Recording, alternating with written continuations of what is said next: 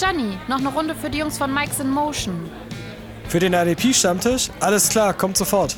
Hallo und herzlich willkommen zu einer neuen Ausgabe Mike's in Motion, eurem IDP Fantasy Football Stammtisch. Ähm, ich bin der Tarek und heute geht's um die wunderschöne AFC East und ähm, ich mache das natürlich nicht wieder alleine, sondern bei mir ist zum einen der Flo.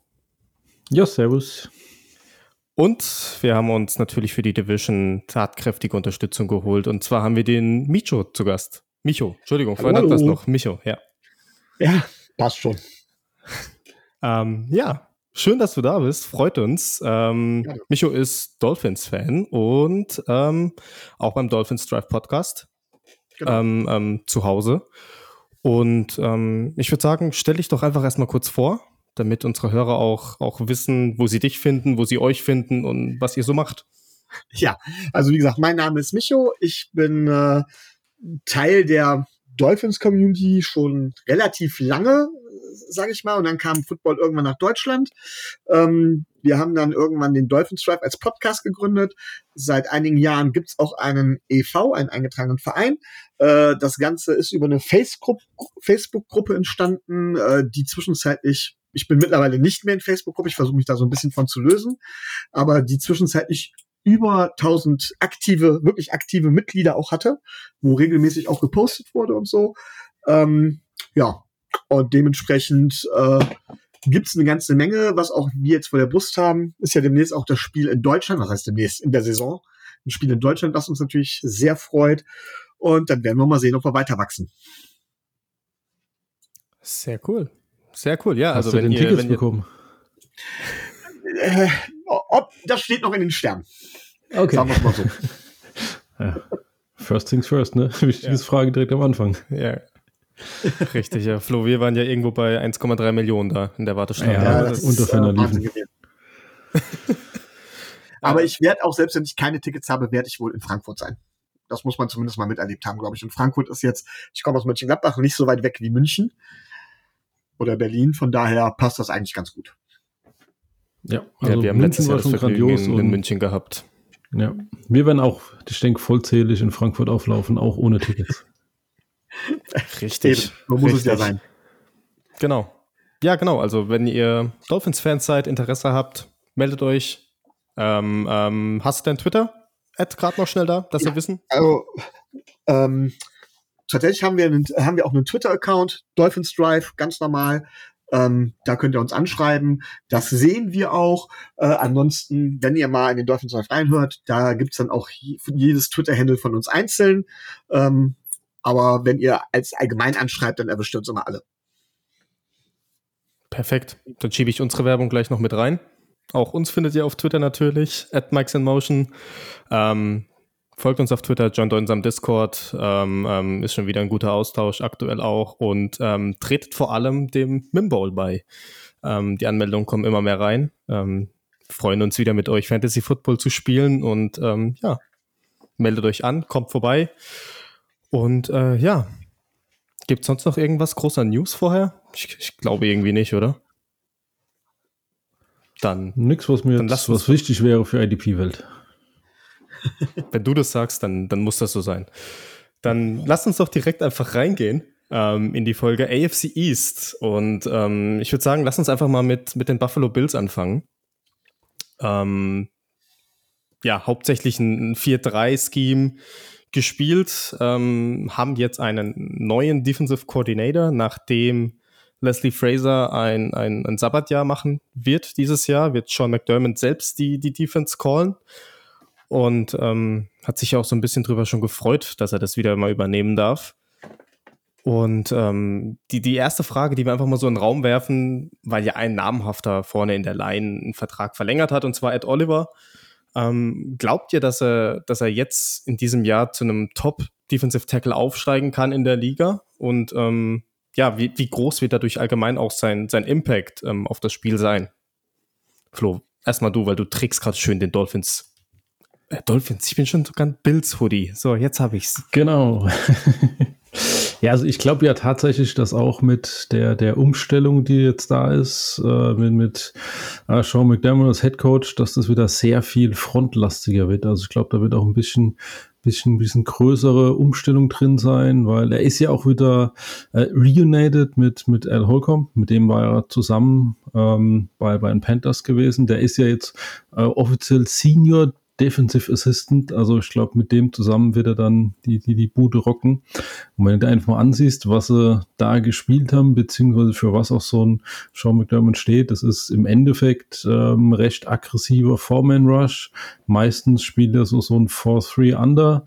Ähm, ab und zu geht er dann in einen Five-Man-Rush hoch, das heißt, dann zieht er entweder noch einen Sam ähm, oder auch irgendeinen irgendwie gearteten fünften äh, Pass-Rusher mit rein. Und ähm, im Endeffekt glaube ich, dass es ziemlich aggressiv, straightforward wird. Ähm, in der Line drin, wenn sie viel One-Gap spielen, hinten drin Defensive Backs recht Zone-heavy und ähm, dementsprechend glaube ich tatsächlich, dass so ein Ed Oliver, wenn er wirklich nur noch einen Gap äh, zu bespielen hat, hier ähm, ja absolute äh, Macht wird vorne drin. Ähm, ich will nicht zu viel verraten, weil mein, meine Bold Prediction zieht auch darauf ab. Deswegen, ähm, also ich bin, ich bin total hyped für eine, für eine Ed Oliver. Ja, ja, also ja, ich meine, er hat ja jetzt auch schon Impact gehabt, einen guten Impact. Ähm, ähm, ähm die, die, eine gewisse Änderung wird man sehen. Micho, wie, wie siehst du es? Also es, es war ja immer recht unangenehm, sage ich jetzt mal, für ein AFC East-Team in die Mitte, äh, durch die Mitte zu spielen gegen die Bills, auch vor allem wegen Ed Oliver. Also ähm, vielleicht vorweg schon mal geschickt, ich bin tatsächlich nicht der IDP-Fantasy-Spieler. Das heißt, ich kann nicht genau sagen, wie sein, ähm, äh, wie sein Impact auf Fantasy nachher sein wird. Aber ich kann sagen, Ed Oliver gehört für mich auf jeden Fall schon mal zu den besseren Defensive Tackles der Liga. Ich halte ihn jetzt aber nicht für den entscheidenden Punkt in der, in der, in der Bills Defense. Ich glaube, ähm, dass die Bills tatsächlich ähm, mehr über die, über die, über die Edge kommen müssen, weniger über die Mitte weiterhin. Ähm, dass sie gucken müssen, klar, Inside, Inside Pressure ist immer gut und den kann Ed Oliver machen. Ich glaube aber, dass er extrem abhängig ist von seiner, ja, von seiner, von, von seinem Umfeld. Und wenn der Pass Rush der Bills einfach nicht klickt, wird sein Impact auch ja natürlich vorhanden sein, denn schlecht ist er nicht, aber er wird nicht ein Spiel bestimmen. Ich glaube, dass er alleine auch nicht ähm, eine Line bestimmen kann, wie das sehr, sehr gut, wie das zum Beispiel Aaron Donald kann oder sowas. Ähm, oder auch tatsächlich einen, Quinn Williams, von dem ich total viel halte.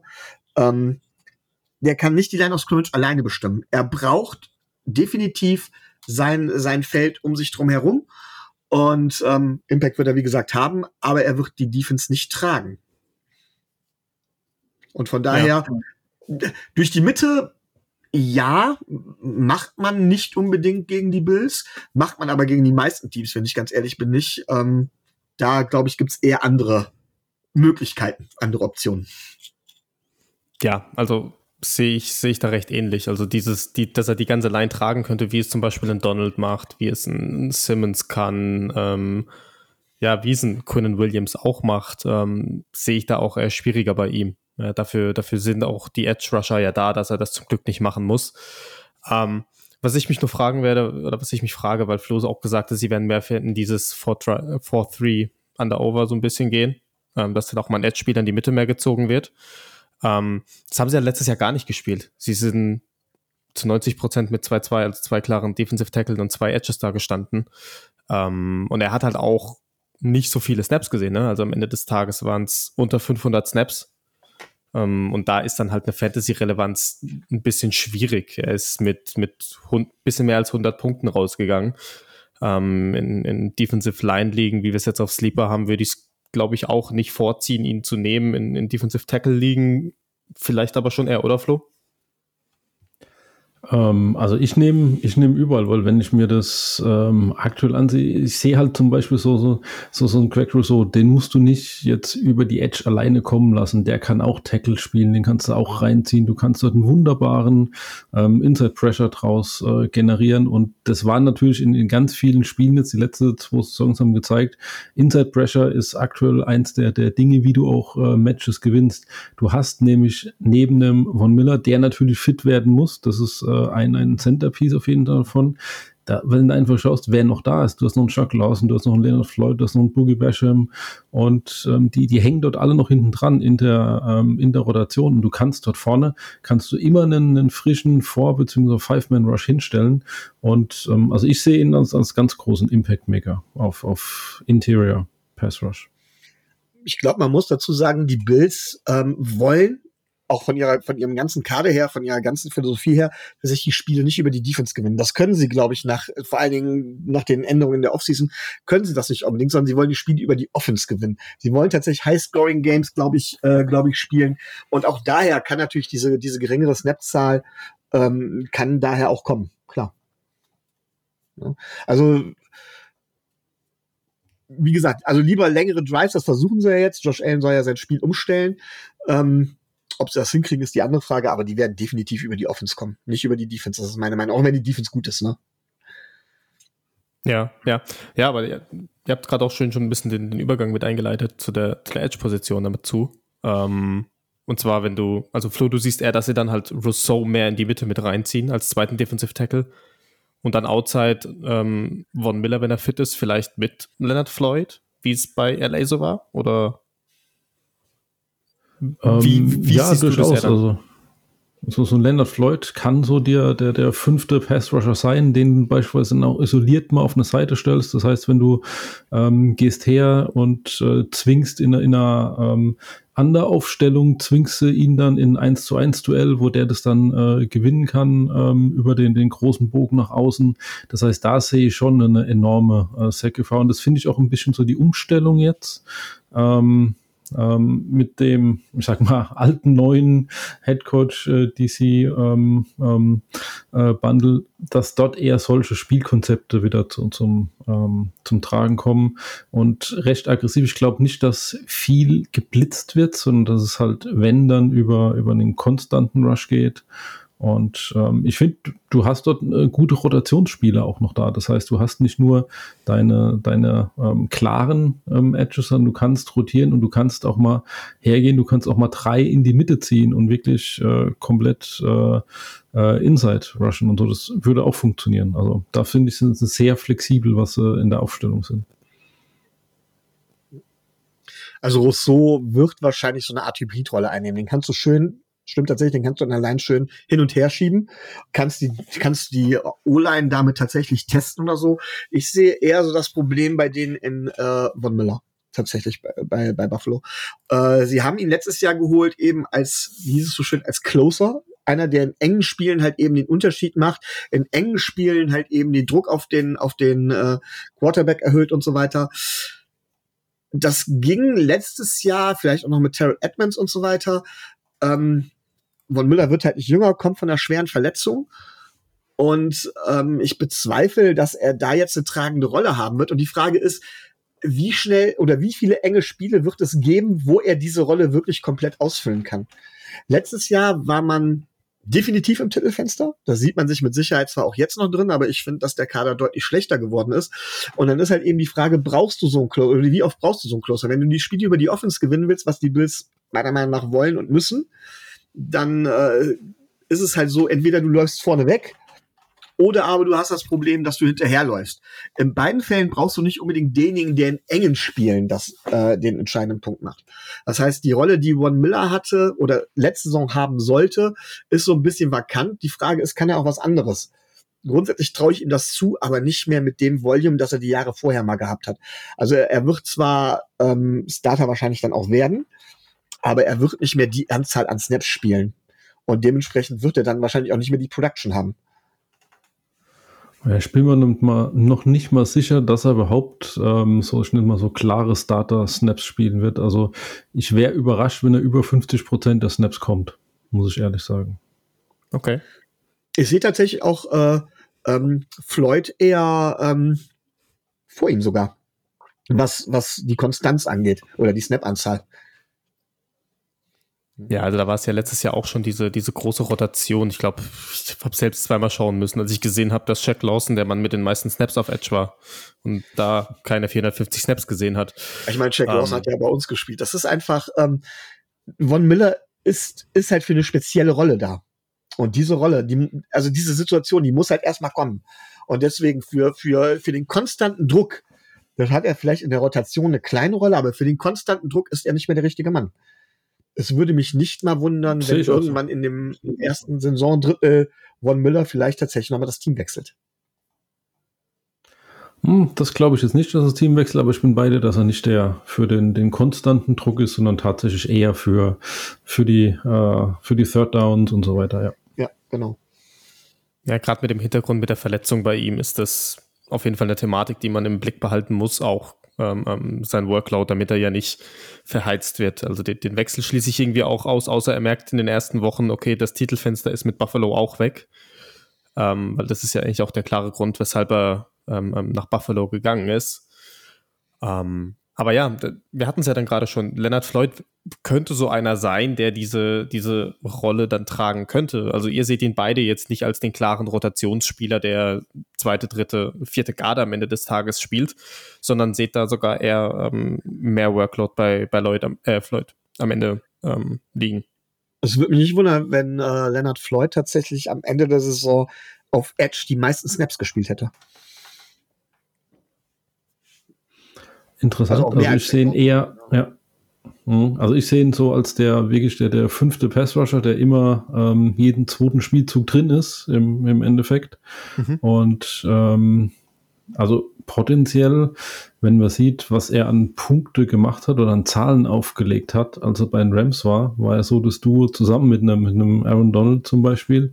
Und ähm, Aaron Donald war so gut, weil es einen Leonard Floyd gab und Leonard Floyd war so gut, weil es einen Aaron Donald gab. Eben weil du den, den starken Inside Rush hast und äh, er immer die 1 zu 1 Duelle hat. Und ich glaube tatsächlich, dass diese Defense ihm auch diese 1 zu 1 Duelle als fünfter Rusher geben muss. Für ihn fände ich es persönlich schade, wenn er tatsächlich eine, eine, eine ähm, ich nenne es mal, tragendere Rolle als, als Edge-Säule geben muss und dann auch irgendwie Edge-Setten und lauter so Dinge ähm, in keine Ahnung, in so, so einem typischen ähm, Passing Down, wo dann einfach nur da ist, ähm, zu gucken, dass äh, kein, kein Quarterback irgendwie ausbricht oder so. Das fände ich wirklich bei ihm verschwendet. Also ich sehe, ich sah ihn total toll bei, bei den Rams. Also wirklich nur die eine Aufgabe hatte und die hat er mit Bravour erfüllt. Und da könnte er meiner Meinung nach auch ähm, sehr gute Fantasy-Zahlen auflegen, wenn er das denn spielen kann. Aber hängt da echt viel an, an Von Miller, ja. Ja. Ja, ich glaube, also jetzt zum, zum jetzigen Zeitpunkt sind wir uns einig, dass ähm, diese, die Front 4, wie sie jetzt am Ende stehen wird, dass man das so gut wie gar nicht sagen kann. Einfach bezüglich der Von, Von Miller-Geschichte, weil es da viele, viele Fragezeichen gibt. Ähm, wie man auch Leonard Floyd einsetzt, das ist der nächste Punkt. Wenn er wirklich nur Edge setten muss, wäre es wirklich schade, wie du sagst, Flo. Ähm, wäre ein bisschen verschwendetes Talent. Ähm, aber ähm, ihr seht auf jeden Fall ihn vor ähm, Shaq Lawson, vor Ebenezer, vor Boogie Basham, die alle letztes Jahr irgendwie trotzdem über 300 Snaps gesehen haben ähm, und sich jetzt erstmal dann dahinter einreihen müssen. Glaube ich tatsächlich ja. Also klar, es wird immer noch eine Rotation geben, ähm, aber wie gesagt, ich sehe ihn tatsächlich da ganz weit vorne. Mhm. Gehe ich mit, ja. Okay, gut, gut. Dann gehen wir doch mal einen Schritt weiter hinter in der Defense. Und Flo war sehr traurig, oder? Ja, das Trikot hängt ja da hinten. mein Ja, schönes hängt Edmonds. Äh, genau, logisch. Ähm, Ja, da, dann sag uns mal, Ja. wer kriegt die Rolle neben Matt Milano? Wer, wer übernimmt den Spot? Weil ich glaube nicht, dass sie groß was ändern werden vom, vom Scheme her, also das, oder von der Rollenverteilung.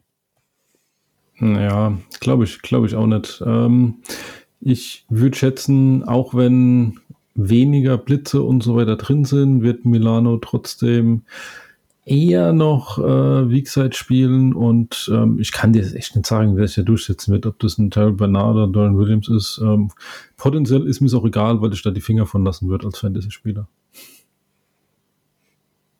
Micho, wie siehst du es? Hast du einen, Also, hast du einen Liebling, der es machen könnte? Tatsächlich, ehrlich gesagt, nein. Ich muss dazu nur sagen, dass ich mich mit den Namen da jetzt zwar, ich habe sie jetzt mal gelesen oder sowas, aber ich sehe da jetzt, man kann sich natürlich immer irren, aber ich sehe da jetzt keinen potenziellen Star. Äh, an Terrell Edmonds kommt, glaube ich, auch keiner äh, ran. Ich hätte mir damals Terrell Edmonds bei uns damals äh, im Draft gewünscht, als er wegging. Ich weiß gar nicht, wie wir stattdessen geholt haben. Aber das wäre ein Spieler gewesen, den ich damals auch gerne bei uns gehabt hätte, den ich für unheimlich gut halte. Ähm, und äh, ja, dementsprechend haben sich die Bills dort in meinen Augen ganz extrem verschlechtert. Und da werden viele Teams werden da einen absoluten Angriffspunkt haben, ähm, um da tatsächlich äh, auch Ananis und so weiter, die tatsächlich die Bills zu attackieren. Und egal wer die Rolle jetzt übernimmt, ich glaube, er wird der Schwachpunkt sein. Er wird auf jeden Fall getestet werden. Ja, vor allem in der Coverage. Ich hätte noch eine, eine wunderbare Idee, wie man das lösen könnte. Ähm, sie haben dort Gerne. ja noch so einen Strong Safety namens Taylor Rapp stehen. Und ich könnte mir durchaus vorstellen, dass sie nur noch mit einem Linebacker spielen und einen, einen weiteren Defensive Back ins Feld holen bei vielen Snaps. Und Valentin Rapp kann Coverage, kann er ziemlich gut, hat er bei, bei den Rams gezeigt. Und dann spielst du eben äh, mit, mit vier Safety, spielst halt die, die, die Big Dime Variante direkt. Die Frage ja. ist, ob das tatsächlich Matt Milano, also es wird einen, meiner Meinung nach einen erheblichen Einfluss auf Matt Milano haben dieser, dieser, dieser Wegfall von Terrell Edmonds. Denn Matt Milano, kein schlechter Spieler, aber wir haben nun mal unsere Erfahrung mit ihm gemacht. Und was er vor allen Dingen ist, Matt Milano wird sehr schnell unfair, was auch ein bisschen an der Überforderung liegt. Ähm, das ist auch nicht mehr mit Härte zu erklären, sondern er ist wirklich, er spielt unfair dann dabei. Ähm, auch mit versteckten Fouls, also sehr unangenehm. Und äh, wenn jetzt Edmonds nicht mehr dabei ist, der ja nun ihn auch unterstützt hat, wo er sich darauf verlassen konnte und er quasi eine größere, auch noch eine größere Verantwortung haben muss, kann ich mir vorstellen, dass das ganz, ganz übel auch ausgehen kann. Auf jeden Fall glaube ich, dass seine, seine Leistung auch deutlich nach unten gehen wird. Also generell sehe ich das Linebacker-Core äh, als großen Schwachpunkt bei den Bills an. Das auch mit Milano, obwohl er kein schlechter ist. Mhm. Ja, ich glaube einfach, dass so eine, so eine Sicherheitsstütze ihm wegfällt, ja, wo, wo er die ganze Zeit wusste, ähm, im Rücken Edmonds sichert da einiges ab, deckt viel ab vom Feld. Ähm, er hat ja eine richtig große Rolle eigentlich gehabt, die man fantasy-technisch halt nie so gesehen hat. Ähm, aber er hat mit von seinem, von seinem Spielverständnis, Spiel-IQ so viel übernommen bei den Bills ähm, ähm, und so viel möglich gemacht überhaupt erst.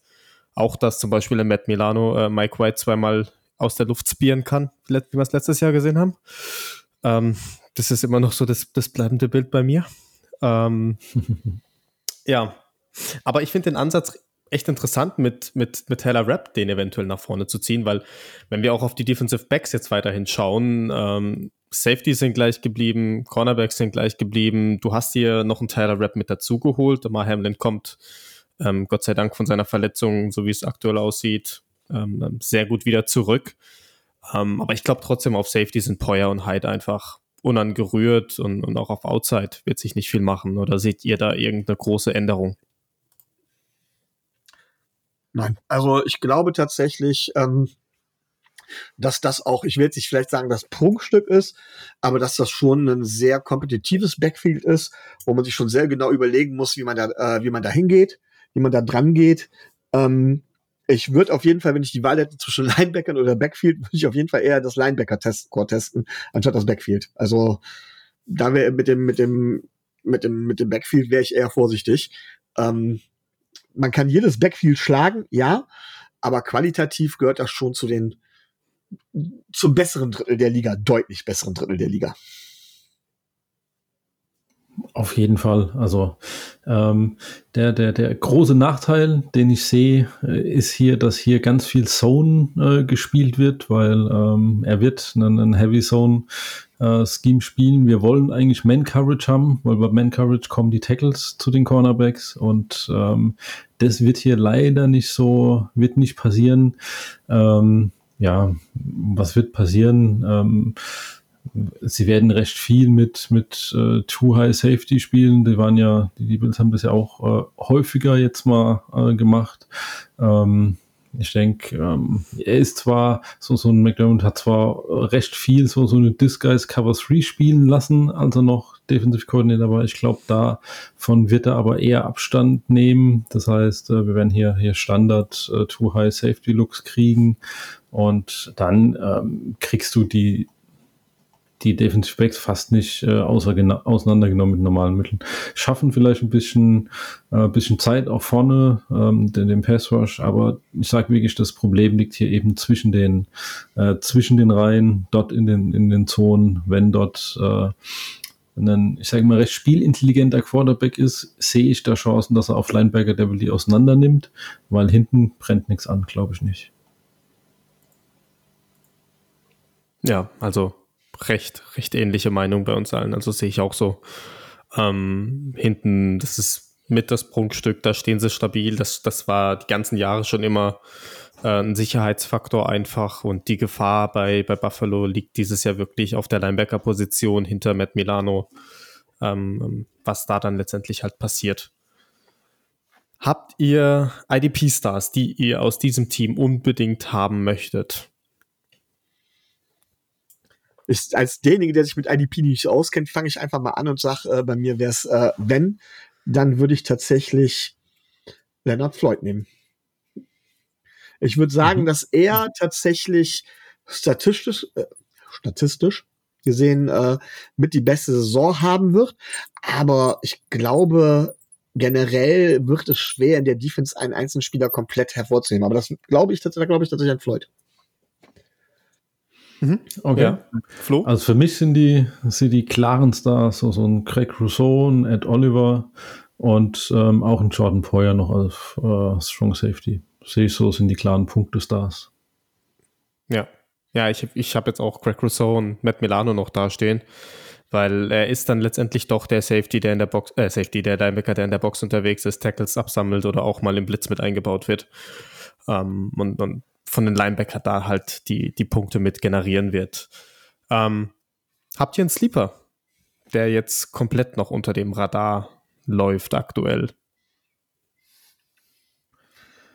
Also ich, ich sag, du hast halt eine Chance, so, so ein Doran Williams und Terrell Bernard, da könnte halt einer ausbrechen. Das sind halt so die, die absolute, ähm, keine Ahnung, das ist, äh, kann ein Glücksgriff äh, entsprechend sein. Und ich hätte mir noch einen Leonard Floyd aufgeschrieben jetzt, aber wenn er jetzt schon als Star ist, dann kann ich den ja nicht mal als Lieber bringen. Ja.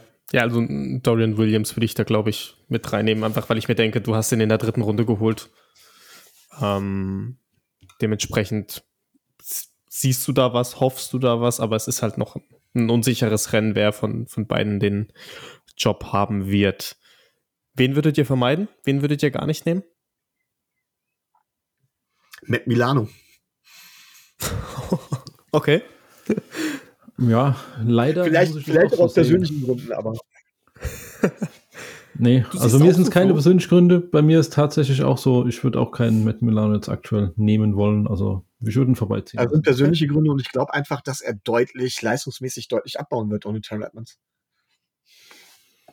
Ja, es, es deutet vieles darauf hin, dass seine Rolle vielleicht auch ein bisschen mehr auf Sicherheit erstmal ausgelegt sein wird und ja. Genau, dann mhm. haben wir ja die letzten Wochen schon immer gehabt, Bold Predictions und ähm, das machen wir natürlich jetzt auch weiterhin. Micho, hau mal raus. Hast du eine Bold Prediction für die Buffalo Bills? Ähm, also grundsätzlich, ich glaube, die Buffalo Bills werden nur über die Wildcard in die Playoffs kommen und dann one and done sein. Okay. Okay. werden ja immer noch recht hoch gehandelt. Die haben ja recht gute Wettquoten noch in Las Vegas. Ja. Aber schauen wir mal. Ja, also ich kann ich es gerne erklären, warum es für mich nicht unmöglich, sondern eine Bold Prediction ist. Ich glaube, dass die AFC East generell eine sehr starke Division ist. Das heißt, von wegen da tatsächlich äh, ähm, weniger Siege einzufahren, ist gar nicht so unrealistisch oder gar nicht so schwer. Ähm, hinzu bin ich nach wie vor nicht der größte Josh Allen-Fan. Denke, dass er teilweise überbewertet wird. Und das Titelfenster für die Buffalo Bills schließt sich in meinen Augen. Man sieht es halt eben durch den Abgang von Terrell Edmonds. Da werden sie deutlich mehr Schwierigkeiten allmählich haben. Ähm, und äh, in Verbindung damit, dass äh, Josh Allen halt eben meiner Meinung nach nicht dieser so gute Quarterback ist, wie er gemacht wird. Das ist ein guter Quarterback, darüber brauchen wir überhaupt nicht diskutieren. Aber so ein so guter Quarterback ist, ähm, glaube ich, dass das gerade in engen Spielen ganz, ganz schnell vorbei sein kann. Und das haben wir in der letzten Saison schon gesehen, dass die Bills mehr Schwierigkeiten haben als äh, von vielen erwartet war. Und sie haben sich meiner Meinung nach deutlich verschlechtert. Okay, cool. So. Ja. Und nichtsdestotrotz, nichtsdestotrotz sind sie ein Top-Team in der NFL, deswegen ist es Bold. Deswegen, ja. Richtig. Alles klar. Flo, was hast du? Ich habe mir aufgeschrieben, dass die Defense einen neuen Pass-Rush-Star produzieren wird. Und zwar, ich sage ganz klar, Ed Oliver finisht Top 12 D-Line, beziehungsweise ist Top 3 Defensive Tackle. Top 3 Defensive Tackle und Top 10 D-Liner. Ja, Oha. Oha. Das ist. Das ist mutig, muss ich sagen. Ich schätze ihn, ich schätze ihn halt gar nicht so rein. Aber gut, wenn du sagst, wenn das mehr, mehr, mehr kommen soll, dass sie einen Edge in die Mitte mit reinziehen, könnte das echt gut passieren, dass, dass seine Rollen einfacher werden und der Weg zum Quarterback für ihn auch kürzer wird. Ja. Ähm, ich habe es ja, ich habe es die letzten Wochen ja immer so gemacht. Ich hatte drei Predictions immer pro Team aufgeschrieben. Das habe ich halt fortgeführt. Wow. Zum einen, wie wir es aber jetzt schon gesagt haben, ja, die, die Defense wird mehr Probleme haben, als, als es bisher so war, als es vielleicht gedacht ist, aufgrund des Wechsels, aufgrund der Abgänge. Ähm, dann habe ich gesagt, aber an sich wird vom, vom, vom System her trotzdem vieles gleich bleiben. Also wir werden irgendwie keinen Ausreißer in Fantasy-Punkten sehen, sondern es ist, wird vielleicht wirklich alles im gleichen Rahmen bleiben. Ähm, und keiner der D-Liner wird mehr als 500 Snaps sehen. Einfach weil ich da so eine starke Rotation sehen werde. okay. Ich glaube tatsächlich, den, die letzte finde ich gar nicht wirklich bold, dass keiner mehr wie 500 Snaps sehen wird, sondern sogar eher realistisch mit der großen Rotation. Ja, es, ich glaube, das, halt das zweite, dass Jahr, keine ne? Veränderung drin ist, sehe ich schon als kritisch an. Also da würde ich auch Ja. dagegen wetten eher. Also bezüglich der Snaps, es war halt nur einer mit Daquan Jones, der letztes Jahr 607 Mhm. Snaps gesehen hat, sonst waren alle unter 500. Deswegen sage ich, Schauen das wir ist mal. nicht mal so bold. ja. Ja. Ja, wenn es, ich habe mir gedacht, wenn, wenn Miller äh, fit ist, wird er mehr sehen. Weil er ist ja dann Mhm. bei 420 stehen geblieben mit Verletzung. Da wären bestimmt noch mehr gekommen, aber schauen wir mal einfach. Schauen Ja, wir mal. Alles klar. Ähm, gehen wir weiter. Gehen wir weiter zu ähm, einem nicht so tollen Fantasy-Team. Lass uns zu, New England gehen, zu den Patriots. Lass uns die Patriots erstmal abarbeiten. Ähm, ja, Bill Belichick immer noch ähm, ähm, Head Coach. Sein Sohn Steve Belichick übernimmt immer noch den Defensive Coordinator Job mit Jared Mayo und ähm, hauptsächlich haben sie so ein hybrides 3-4-System ähm, gespielt die letzten Jahre und an sich, wenn man sich jetzt mal die, die Defensive Line anschaut, gab es jetzt keine große Veränderung, außer den Zweitrunden-Pick von Keon White, der sich überragend gefreut hat beim Draft, als er gemerkt hat, dass er ähm, nach New England darf. Was denkt ihr, wie wird, wie wird der gute Mann eingesetzt werden? Haben wir einen zweiten klaren Edge-Rusher jetzt neben Matt Judon, was die letzten Jahre irgendwie nicht da war? Oder wie könnte, wie könnte seine Rolle aussehen? Ja, also ähm, das ist bei Bill Belichick immer immer äh, schwer schwer zu sagen. Also egal wie man zu dem Mann irgendwie steht oder sowas, der ist gerade was Defense angeht ein perfekter Coach, der das Scheme immer perfekt auf seine Spieler umsetzt und Spieler, die eigentlich individuell gar nicht so stark sind, bei ihm immer irgendwie durch das Scheme halt eben glänzen können. Und ähm, bei Keen White, ich, ich, ich kenne den Spieler relativ wenig. Ich glaube, ähm, dass in der D-Line tatsächlich auch da wieder eine, eine Rotation sein wird. Und ich traue halt jedem Einzelnen äh, der, der D-Liner zu, dementsprechend äh, komplett ähm, die Last des Schemes einmal auf den Schultern zu tragen. Das Problem ist, das wird wahrscheinlich von Spielzug zu Spielzug wechseln. Äh, ganz extrem ist. Wir werden also nicht den klaren Star in der D-Line bei den Patriots haben. Das hatten sie soweit nie. Ähm, und ich kann mir vorstellen, dass er tatsächlich da dementsprechend für den Rookie, vor allem für den Second Round Rookie, verdammt gute Zahlen auflegt. Eben auch als Passrusher. Mhm. Neben Matt Judon. Klar, aber es gibt ja nicht nur Matt Judon, ne? Ja, da, da war ja noch so ein, so ein Josh Uche auch, ne? Letztes Jahr. Ich, zum Beispiel, den fand ich, den fand ich ziemlich gut. Und ich glaube, dass der noch lange nicht am Ende seiner Entwicklung ist. Ähm, ja, der Der ist einer, von dem erwarte ich, dass er tatsächlich auch Matt Judon irgendwo noch überholt. Aber wie gesagt, das wird alles durch so eine Rotation kommen. Ähm, wo die tatsächlich, äh, wo jeder seine Chance und seine Zahlen auch haben wird. Vielleicht gar, vielleicht alle drei sogar gleich. Ne? Flo? Also ich finde, man muss sich erstmal anschauen, wie die Defense überhaupt letztes Jahr performt hat, weil ich bin da ganz bei Micho, da hat sich ganz wenig verändert, überhaupt eine Defense. Da ist eher noch Qualität dazugekommen, also das heißt jetzt vorne im Rush oder hinten dann auf, auf Cornerback zum Beispiel. Man muss einmal sehen, die waren Top 3, wenn es um Foreman Rush geht, letztes Jahr. Die haben eine grandiose 1 zu 1 Winrate generiert für einen, für einen Messon Judon. Der hat äh, fast immer Konterline durch. Die waren, wenn man jetzt in die, die Advanced Stats reingeht, Adjusted Net Yards per Attempt waren 4,8. Die haben einen EPA Dropback mit minus 0,153 zwischendrin mal gehabt. Ähm, das sind alles Top 3 Werte dieser Liga, was sie dort äh, generieren, auch in dieser, in dieser D-Line drin. Das heißt, das mag zwar nicht so aussehen, weil du immer andere Spieler hast, die jetzt vorne drin stehen, aber was sie dort schematisch leisten, ist grandios. Also was dann Bill Belichick seines Zeichens dort äh, Die haben halt nicht diesen einen Star oder sowas, den man oft überall woanders hat. Ja. Oder das ist nicht die individuelle Klasse der Spieler, das ist wirklich das Scheme.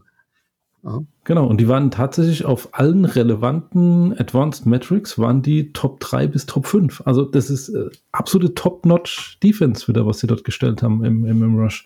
Und so, so ein Keon White ist, glaube ich, eine echt äh, gute Bereicherung. Man muss schauen, wie wie er schafft jetzt wirklich einen, einen Uche hier noch als Komplementärspieler noch mit dazu, weil da sehe ich ihn auch, ähm, wenn der noch einen Schritt nach vorne macht, ein Keon White dazu, das wird, äh, also ich kann mir vorstellen, dass äh, dort nicht nur dann nur Top 5 teilweise drin, sondern dass sie auch wirklich noch Top 3 Defense hier machen oder erreichen können. Also ich finde, ähm, wir reden da über, über ganz klare, äh, ja, ganz klare ähm, Top Defense. Das sehe ich auch so.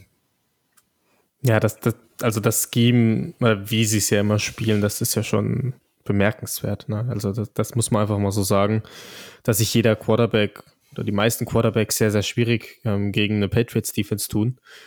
Ähm, ich bin mir einfach noch nicht so sicher, in welcher Rolle er landen wird, einfach weil ich es irgendwie nicht sehe, dass sie so mit zwei klaren Edges auftreten werden oder halt, ich sag jetzt mal, dass du zwei Edges hast, wie du es jetzt, sag ich mal, bei Buffalo hast, wie du es jetzt bei, äh, bei Miami jetzt auch dann beispielsweise hast später. Ja. Ähm, sondern dass trotzdem immer noch der Punkt 1 irgendwie Matt Judon sein wird für den Pass Rush und der Rest sich dem irgendwie so ein bisschen fügen muss und scheme-technisch so arbeiten muss, damit der Weg für Judon dann im, im, im Rush halt frei sein wird.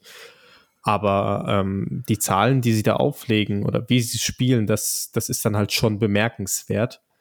Ähm, und auch wenn du dir anschaust, mit, mit welcher Anzahl der Snaps, also ein Uche hat gute Zahlen geliefert mit nicht mal 400 Snaps letztes Jahr. Ähm, die Haupt Spieler über Edge war halt Judon 830. Du hast einen Dietrich Weiss, der über, äh, der über 800 Snaps gesehen hat, der aber auch viel Inside gespielt hat.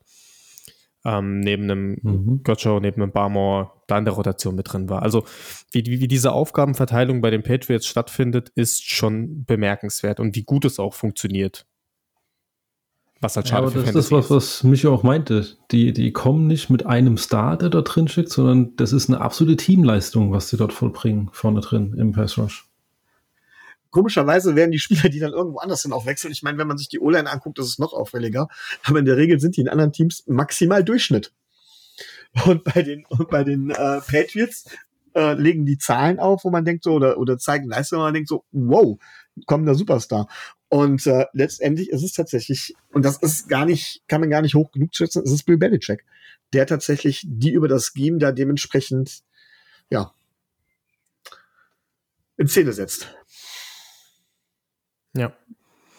Jetzt einfach mal so. Immer, also, ums, ums, vielleicht, um nochmal kurz in die Tiefe zu gehen, ähm, wenn das zu viel wird, dann unterbrecht mich gut. Aber was zum Beispiel die Defense von Bill Belichick immer ganz perfekt haben, ist die Geschichte mit den, ähm, mit den angetäuschten, äh, mit dem angetäuschten Rush. Das heißt von wegen im Prinzip die komplette D-Line rusht und ähm, wenn ein Spieler quasi, wenn ein Spieler gedoppelt wird oder sowas, ähm, beziehungsweise wenn irgendein Spieler quasi kein, ja, wenn, wenn ein Spieler, wenn die schaffen es immer über diese, ach, wie heißt es jetzt, Stunts. Genau, Stunts und, und Loops schaffen sie es tatsächlich, äh, Spieler zu doppeln. Und derjenige, der geblockt wird von der O-Line, lässt sich plötzlich zurück in Coverage fallen, während der andere frei durchkommt.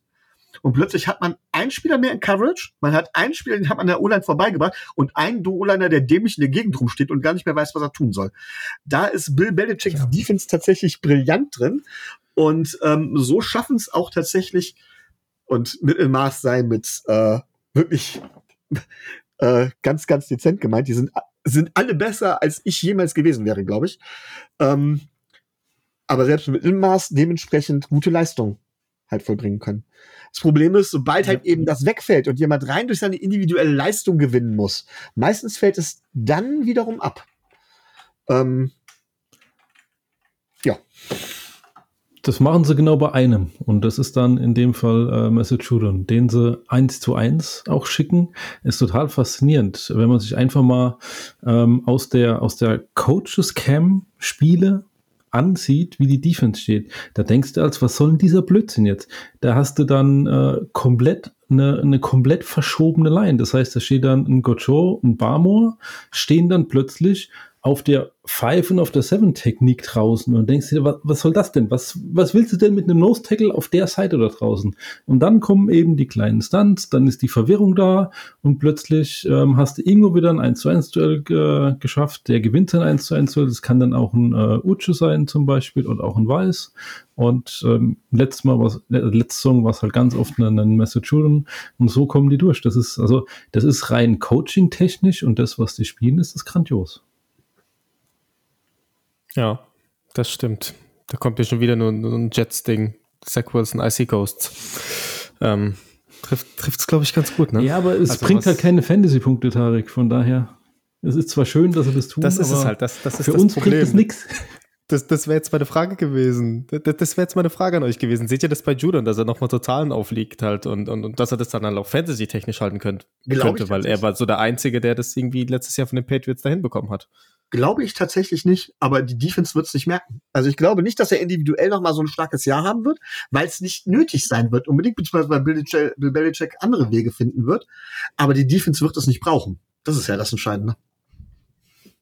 Hm. Aus Ich denke auch, dass, ja, also ich denke, irgendein anderer wird dann rauskommen, wird ein paar, paar tolle Zahlen wieder auflegen und ähm, ähm, es ist ja auch so, dass er auch bewusst so Dinge ändert, weil es stellen sich auch die gegnerischen Offenses mit ihrer Protection, stellen sich dann auch drauf ein und dann gucken sie, wen stellen sie jetzt gegenüber einen, einen Judon, wo sie sagen, okay, der hat eben die größten Chancen, hier das Duell dann für sich wieder zu entscheiden.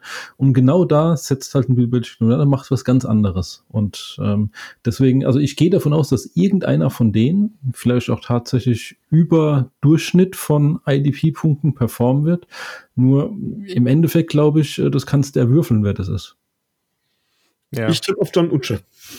Äh, Josh Uche, Entschuldigung.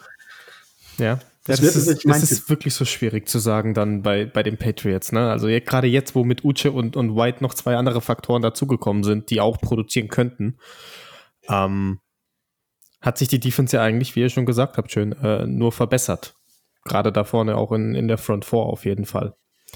Ähm, Mhm. gehen, wir, gehen wir einen Schritt zurück auf die Linebacker. Ähm, Bentley hat seinen Vertrag diese Woche für zwei weitere Jahre verlängert, vorzeitig.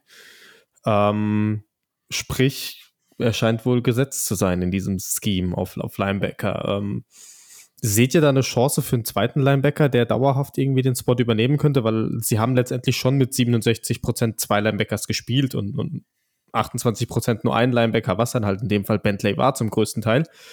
Ähm, aber seht ihr da noch einen anderen Spieler, der, der diese Linebacker-2-Rolle übernehmen könnte? Beziehungsweise Fantasy-Relevanz?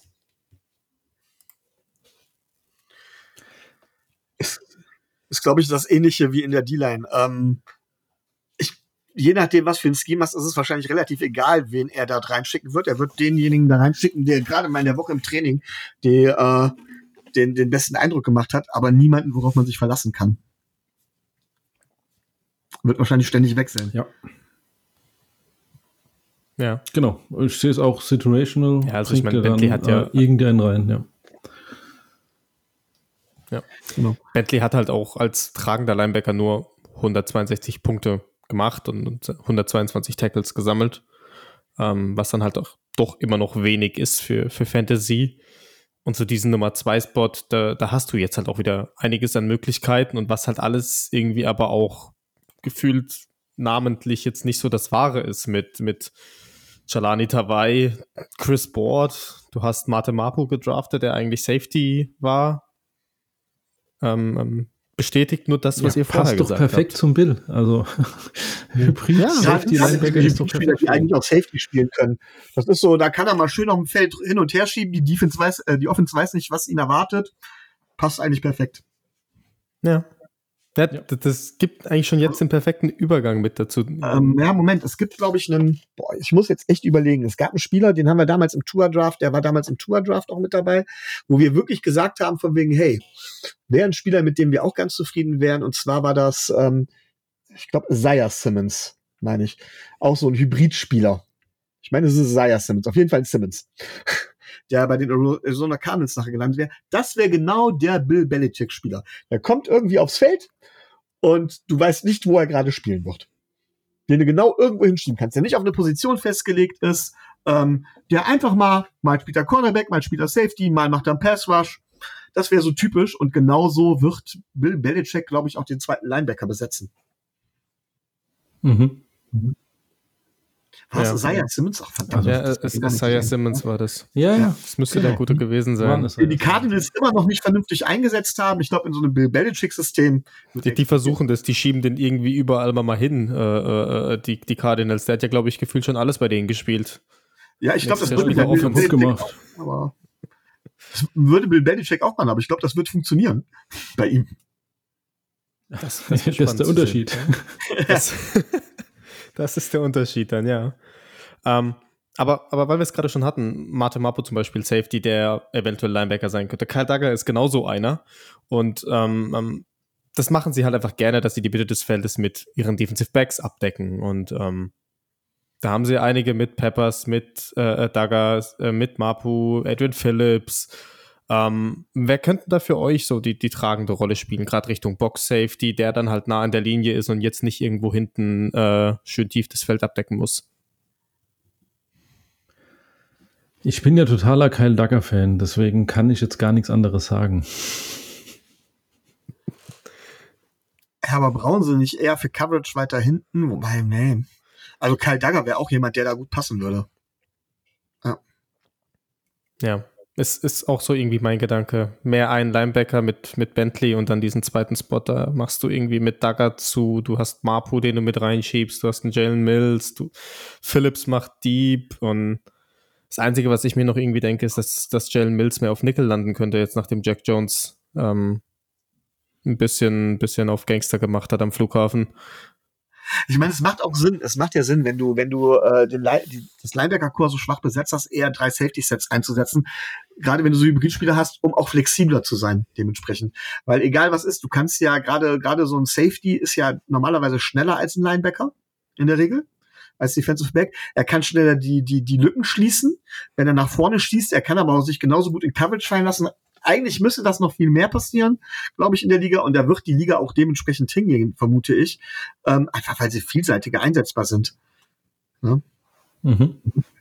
Also ähm, auf jeden Fall. Ich bin auch, ich bin auch total gespannt, wie jetzt die Entwicklung weitergeht äh, allgemein mit den, den Defensive Backs, weil das ist ja total spannend. Ähm, Bill Belichick macht hier wieder den Gegenpol. Habe ich auf so einer, so einer wunderbaren Seite gelesen, wenn die komplette Liga sick macht, macht er Sepp dazu. Das heißt, ähm, er spielt wieder verstärkt Cover One. Das heißt, die ganze Liga spielt ja nur noch Quarters, Quarter, Quarter Half, Two Deep Looks und lauter so, so ein Zeug, was gerade total in ist.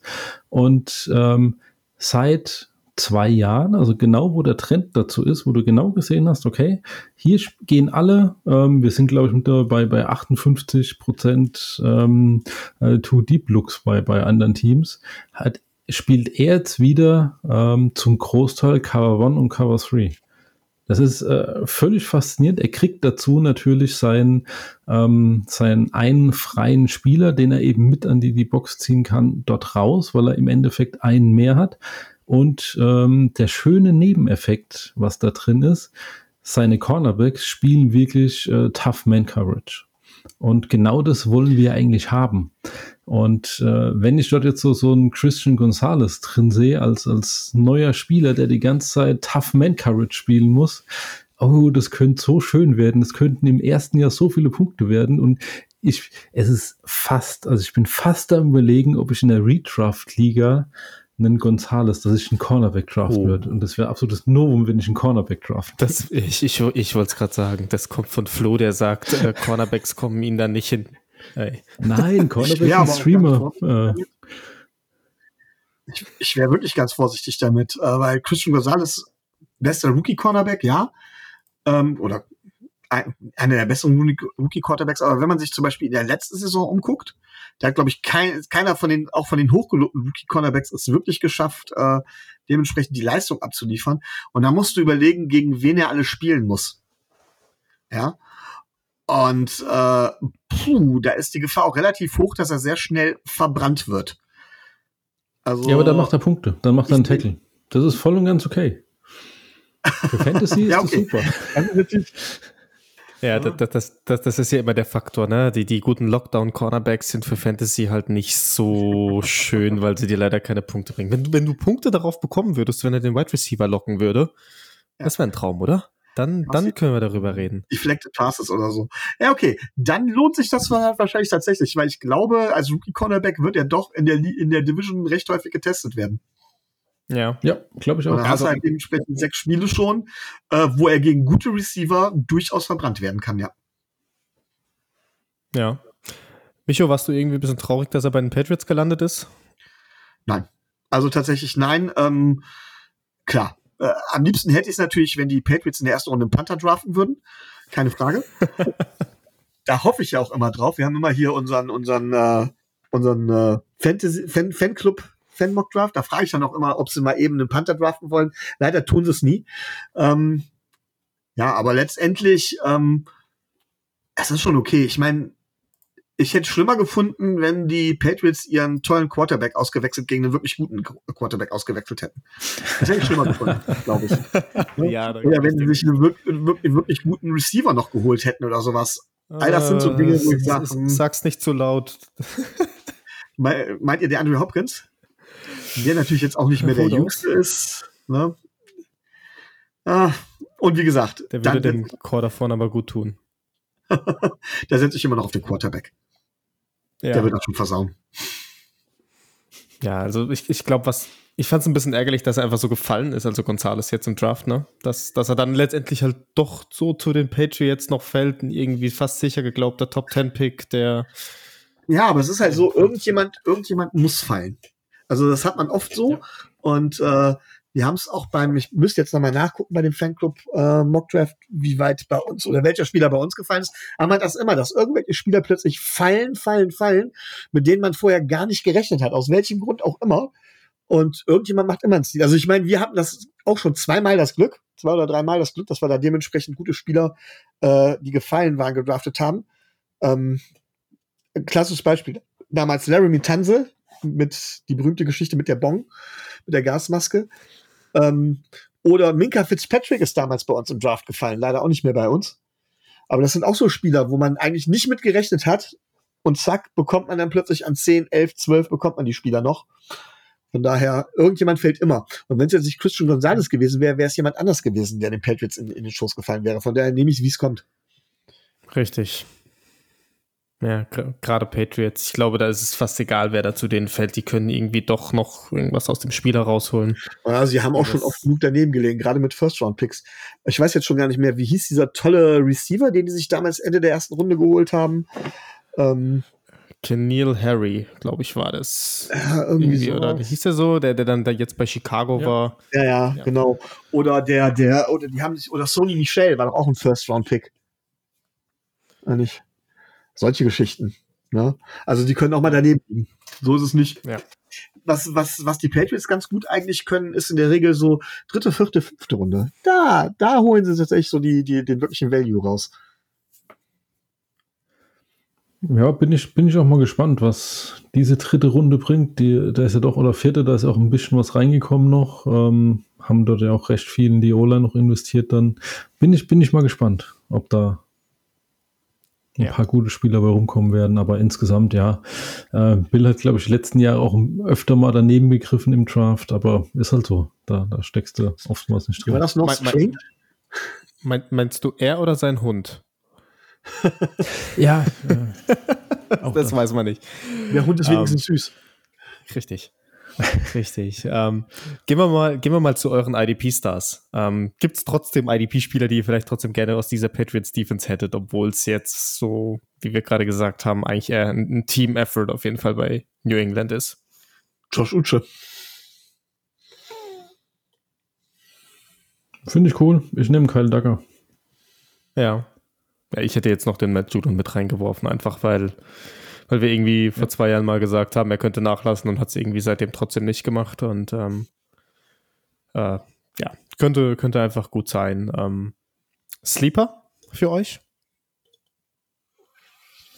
Boah, das ist echt schwer, weil Sleeper müsste ja jemand sein, mit dem man gar nicht rechnet. Und das ist in der, in der Patriots Offense schon echt wahrscheinlich irgendein Ja, potenziell alle, ne? Irgendein undrafted Cornerback. Ich habe jetzt, ich weiß jetzt leider nicht, wen sie alles haben, aber irgendein undrafted Cornerback ist bestimmt ein Sleeper nachher im Nachhinein. Wann haben wir da? Wir haben auf äh, siebte Runde haben wir einen Isaiah Bolton gedraftet als Cornerback. Das wäre doch mal was. Keine Ahnung.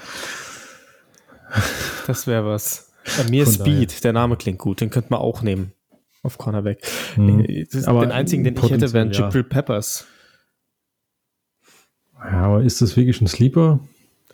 Einfach weil ich glaube, dass er vielleicht so ein bisschen diese Boxrolle noch als Safety ausüben könnte und es irgendwie jeder denkt, dass es Kaldaga hauptsächlich macht oder doch irgendwie Matemapo als zweiter Safety Linebacker da Mhm. mit reinkommt und dass dann doch so ein Jibril Peppers mehr in der Box rumstehen Okay. könnte. Das ist aber auch der einzige Grund, sonst ja.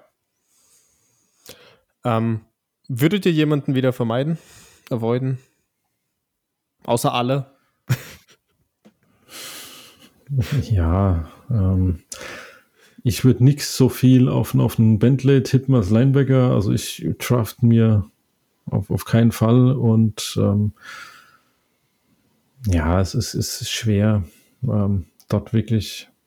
Also ich würde auch keinen der, der anderen Edge-Spieler nehmen. Ich würde mir auch keinen, keinen Dietrich Weiss, ich würde auch keinen Keon White jetzt nehmen oder sowas. Das, das wären alles, also würde ich persönlich jetzt einfach meiden. Aber Ja, machen wir es machen wir's kurz. Schließe ich mich an. Ich habe noch Matemapo dazu. Die Rookie Edge oder Rookie-Spieler der frühen Runden, außer Gonzales halt. Die würde ich mal so ein bisschen meiden. Ähm, ja. Bold Predictions. Haut raus. Was habt ihr für mich?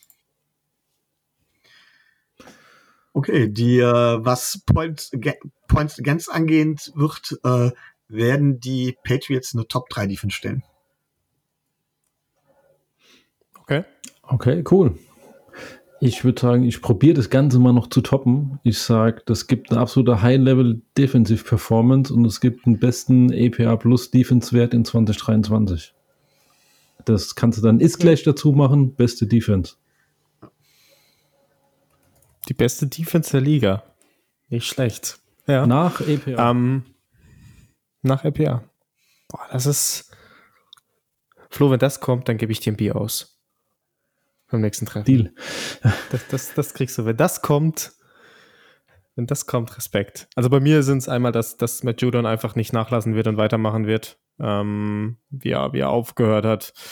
Ähm, Christian Gonzalez, mehr als vier Interceptions ähm, in Jahr 1. Puh. Und ähm, trotzdem sage ich, dass New England letzter wird in der Division. Uh, da setze ich gegen, definitiv. da habe ich einen anderen mit Abstand. Oh. Lass, lass mich. Nee, nee, das kannst du jetzt nicht machen, oder? Doch. Das ist euer Ding jetzt, ich bin da raus. Nee, Flo, du hast mir vorhin was geschrieben, ja? Da bin ich mal gespannt drauf.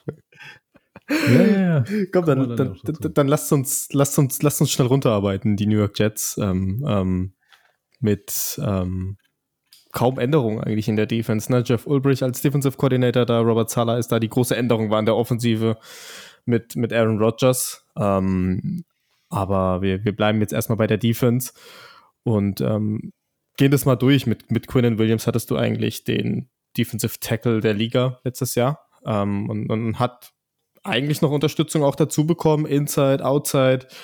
Ähm, aber da stellt sich halt auch die Frage, ist es einfach nur noch, nur noch Quantität oder ist da auch noch Qualität dabei? Das, das befürchte ich halt eben. Ähm, die, äh, die D-Line der Jets ist nicht schlecht, aber sie lebt halt ganz klar über, von Quinn Williams und daneben verblasst alles. Während wir bei den Patriots zum Beispiel haben, sagen, sagen konnten, von wegen, das ist das, egal wie das Team, ist es bei den New York Jets tatsächlich die, in, die individuelle Klasse von Quinn Williams. Und man stellt sich vor, der verletzt sich, dann ist meiner Meinung nach der Rest der D-Line direkt schon mal zwei Klassen schlechter, weil die sind alle eigentlich Supporting Cast für Quinn Williams. Ähm, ja, von daher, das wird schwer. Ja, ähm, sowas mit, mit Füllmasse ähm, hört sich interessant an, aber ich muss ganz ehrlich sagen, so, so ein Franklin Myers oder so, weiß ich nicht, ob das so ein Starter in anderen Teams wäre. Soll dann Chairman Johnson starten? Ich weiß nicht, war ich letzte Saison ziemlich enttäuscht von, muss ich, muss ich ehrlich sagen. Da habe ich mehr erwartet. Ich meine, jetzt hat er die Chance, da irgendwie aufzublühen und sich wirklich den, den Starting-Spot auch irgendwie zu sichern. Und ähm, also, was die mit einem Will McDonald wollen, musst du mir jetzt mal echt erklären, Tarek. Ja, ja, also ähm, ganz kurz, um das zu sagen, ich glaube, dass Franklin Myers wirklich Inside mehr spielen wird. Ähm, ähm, die, die Nummer zwei Rolle neben Williams da haben wird. Ich, auch wenn man da jetzt einen, einen Elwoods und einen ähm, Jefferson geholt hat. Solomon Thomas ist ja auch noch da, aber das sind alles dann so ein bisschen Jungs für die Rotation oder, oder gegen den Lauf, ähm, die halt die Gaps richtig zumachen sollen. Ähm, man geht davon aus, dass, dass Jermaine Johnson neben Carl Lawson outside starten wird, der letztes Jahr mit seinem ersten Jahr nach seinem Achillessehnenriss wieder da zurück war und selbst nicht zufrieden war ähm, mit seiner Season. Mhm. Und ich, ich glaube, er muss noch einen Schritt drauflegen, sonst könnte es wirklich dazu kommen, dass er vielleicht sogar frühzeitig gehen muss. Ähm, ich denke einfach, man hat ihn jetzt auch noch gehalten, damit man nicht zwei Rookies außen starten lässt, weil Jermaine Johnson hat in Jahr 1 so wenig gespielt. Für mich ist er gefühlt noch ein Rookie. Ähm, ja, ist er definitiv. Also, da, ja. da, fehlt klar noch die, die Erfahrung und da reden wir jetzt auch nicht von diesem klassischen Edge-Jahr 2-Schritt, den man drauflegt, sondern ähm, da, da, da braucht man noch nicht diese Leistungssteigerung erwarten. Ähm, trotzdem sehe ich bei ihm die klaren Edge 2 Snaps, ganz einfach. Ähm, Bryce Huff jeder, der Hoffnung hatte in ihn, sehe ich auch nicht so. Also er war ja immer noch der Situational Player und das wird auch weiterhin bleiben. Ähm, und zu Will McDonald ähm, habe ich mich auch gefragt, warum er den Schritt eigentlich gemacht hat. Ähm, ähm und beim, ähm, als man den Spieler angerufen hat in, in der Draftnacht noch selbst, hat, hat äh, Robert Sala ihm gleich am Telefon so ein bisschen gesagt, was man mit ihm vorhatte. Dass man ihn halt auch so ein bisschen verkappt kommen lassen möchte, eigentlich weg von der Siebener Position haben möchte, sondern ja seine Stärke noch ausnutzen möchte, dass er nicht direkt geblockt wird, sondern, sondern freier in den Rush reinkommen kann und dann halt durch die Gaps shooten kann. Und ich, da kann ich mir halt diese ganz vielen verkappten Systeme einfach vorstellen, was nicht Fantasy-relevant ist, was, was dir keine ho kein ho hohes Workload bringen wird, sondern viel situational mäßig gestellt sein wird, ähm, ähm, einfach um diesen, diesen Druck da vorne noch zu erhöhen, weil letztes Jahr war es ja auch so, man hat am Anfang des Jahres viel geblitzt, ähm, was zu wenig Produktion geführt hat. Man hat dann die Blitzrate angepasst, weil man gemerkt hat, okay, ich habe ein gutes Backfield, die können mir Zeit verschaffen. Das hat dem Blitz oder das hat dem Pass Rush extrem geholfen letztes Jahr. Und ich glaube einfach, dass man trotzdem noch versuchen will, noch effizienter zu sein, indem man einen Spieler hat, der situational-wise verkappt kommen kann, sei es Huff, sei es McDonald, oder dadurch dann halt auch Räume schafft für die anderen beiden Edges, mal dass da noch eine Produktion kommt. Ähm, einfach weil man merkt, die Secondary kann mir das halten, dass ich die Zeit dazu habe. Aber ich sehe da auch kein, kein Fantasy relevant. Man, man wollte ich gerade sagen, Fantasy-Relevanz. Man muss sagen, ähm, wir, ich, wenn, wenn ich die die D-Line der Jets kritisiere, ist das Jammern auf hohem Niveau. Das ist immer noch mindestens eine Top 15, wenn nicht eine Top 10 D-Line aber halt eben ähm, im Vergleich zu dem, was man sonst gerne so sieht bei den Top, bei den Top D-Lines, äh, sage ich halt eben, da fehlt das letzte Quäntchen und vor allen Dingen bin ich vom Scheme nicht so beeindruckt, ähm, weil ich Mhm. echt denke, ähm, da geht halt viel über die individuelle Qualität und da passt es wiederum nicht. Da passt für mich vor allen Dingen in der Rotation zu wenig, um zu sagen, ähm, da kommt jetzt wirklich ähm, ja ein Effekt bei drumrum. Und wenn ich dann halt Ja. eben Fantasy-Sicht Sicht gucke, klar, so ein Quinn Williams oder sowas wird natürlich was machen oder auch ein Will McDonald kann durchaus schon mal einen Impact haben. Ähm, aber werden das genug Punkte sein? Also dann würde ich mir doch eher wahrscheinlich einen, einen klaren Superstar holen, wo ich weiß, äh, dass, dass, dass der Rest auch wirklich, also dass da wirklich eine Production beikommt. Bei Quinn Williams, er hat jetzt, ist die Frage, wie groß die Production Fantasy relevant sein wird, die er macht, ne? Ja, die, die wird da sein. Also Ja. bei Quinn Williams können wir, glaube ich, davon reden, dass das ist Ja. der einzige, glaube ich, da vorne, den ich anfassen würde aktuell. Am ehesten noch, richtig. Ja, Der Rest ist viel Rotation, viel frisch bleiben über das ganze Spiel, um den Druck konstant zu halten. Die Frage ist, wie lange Williams das durchhält. Ja.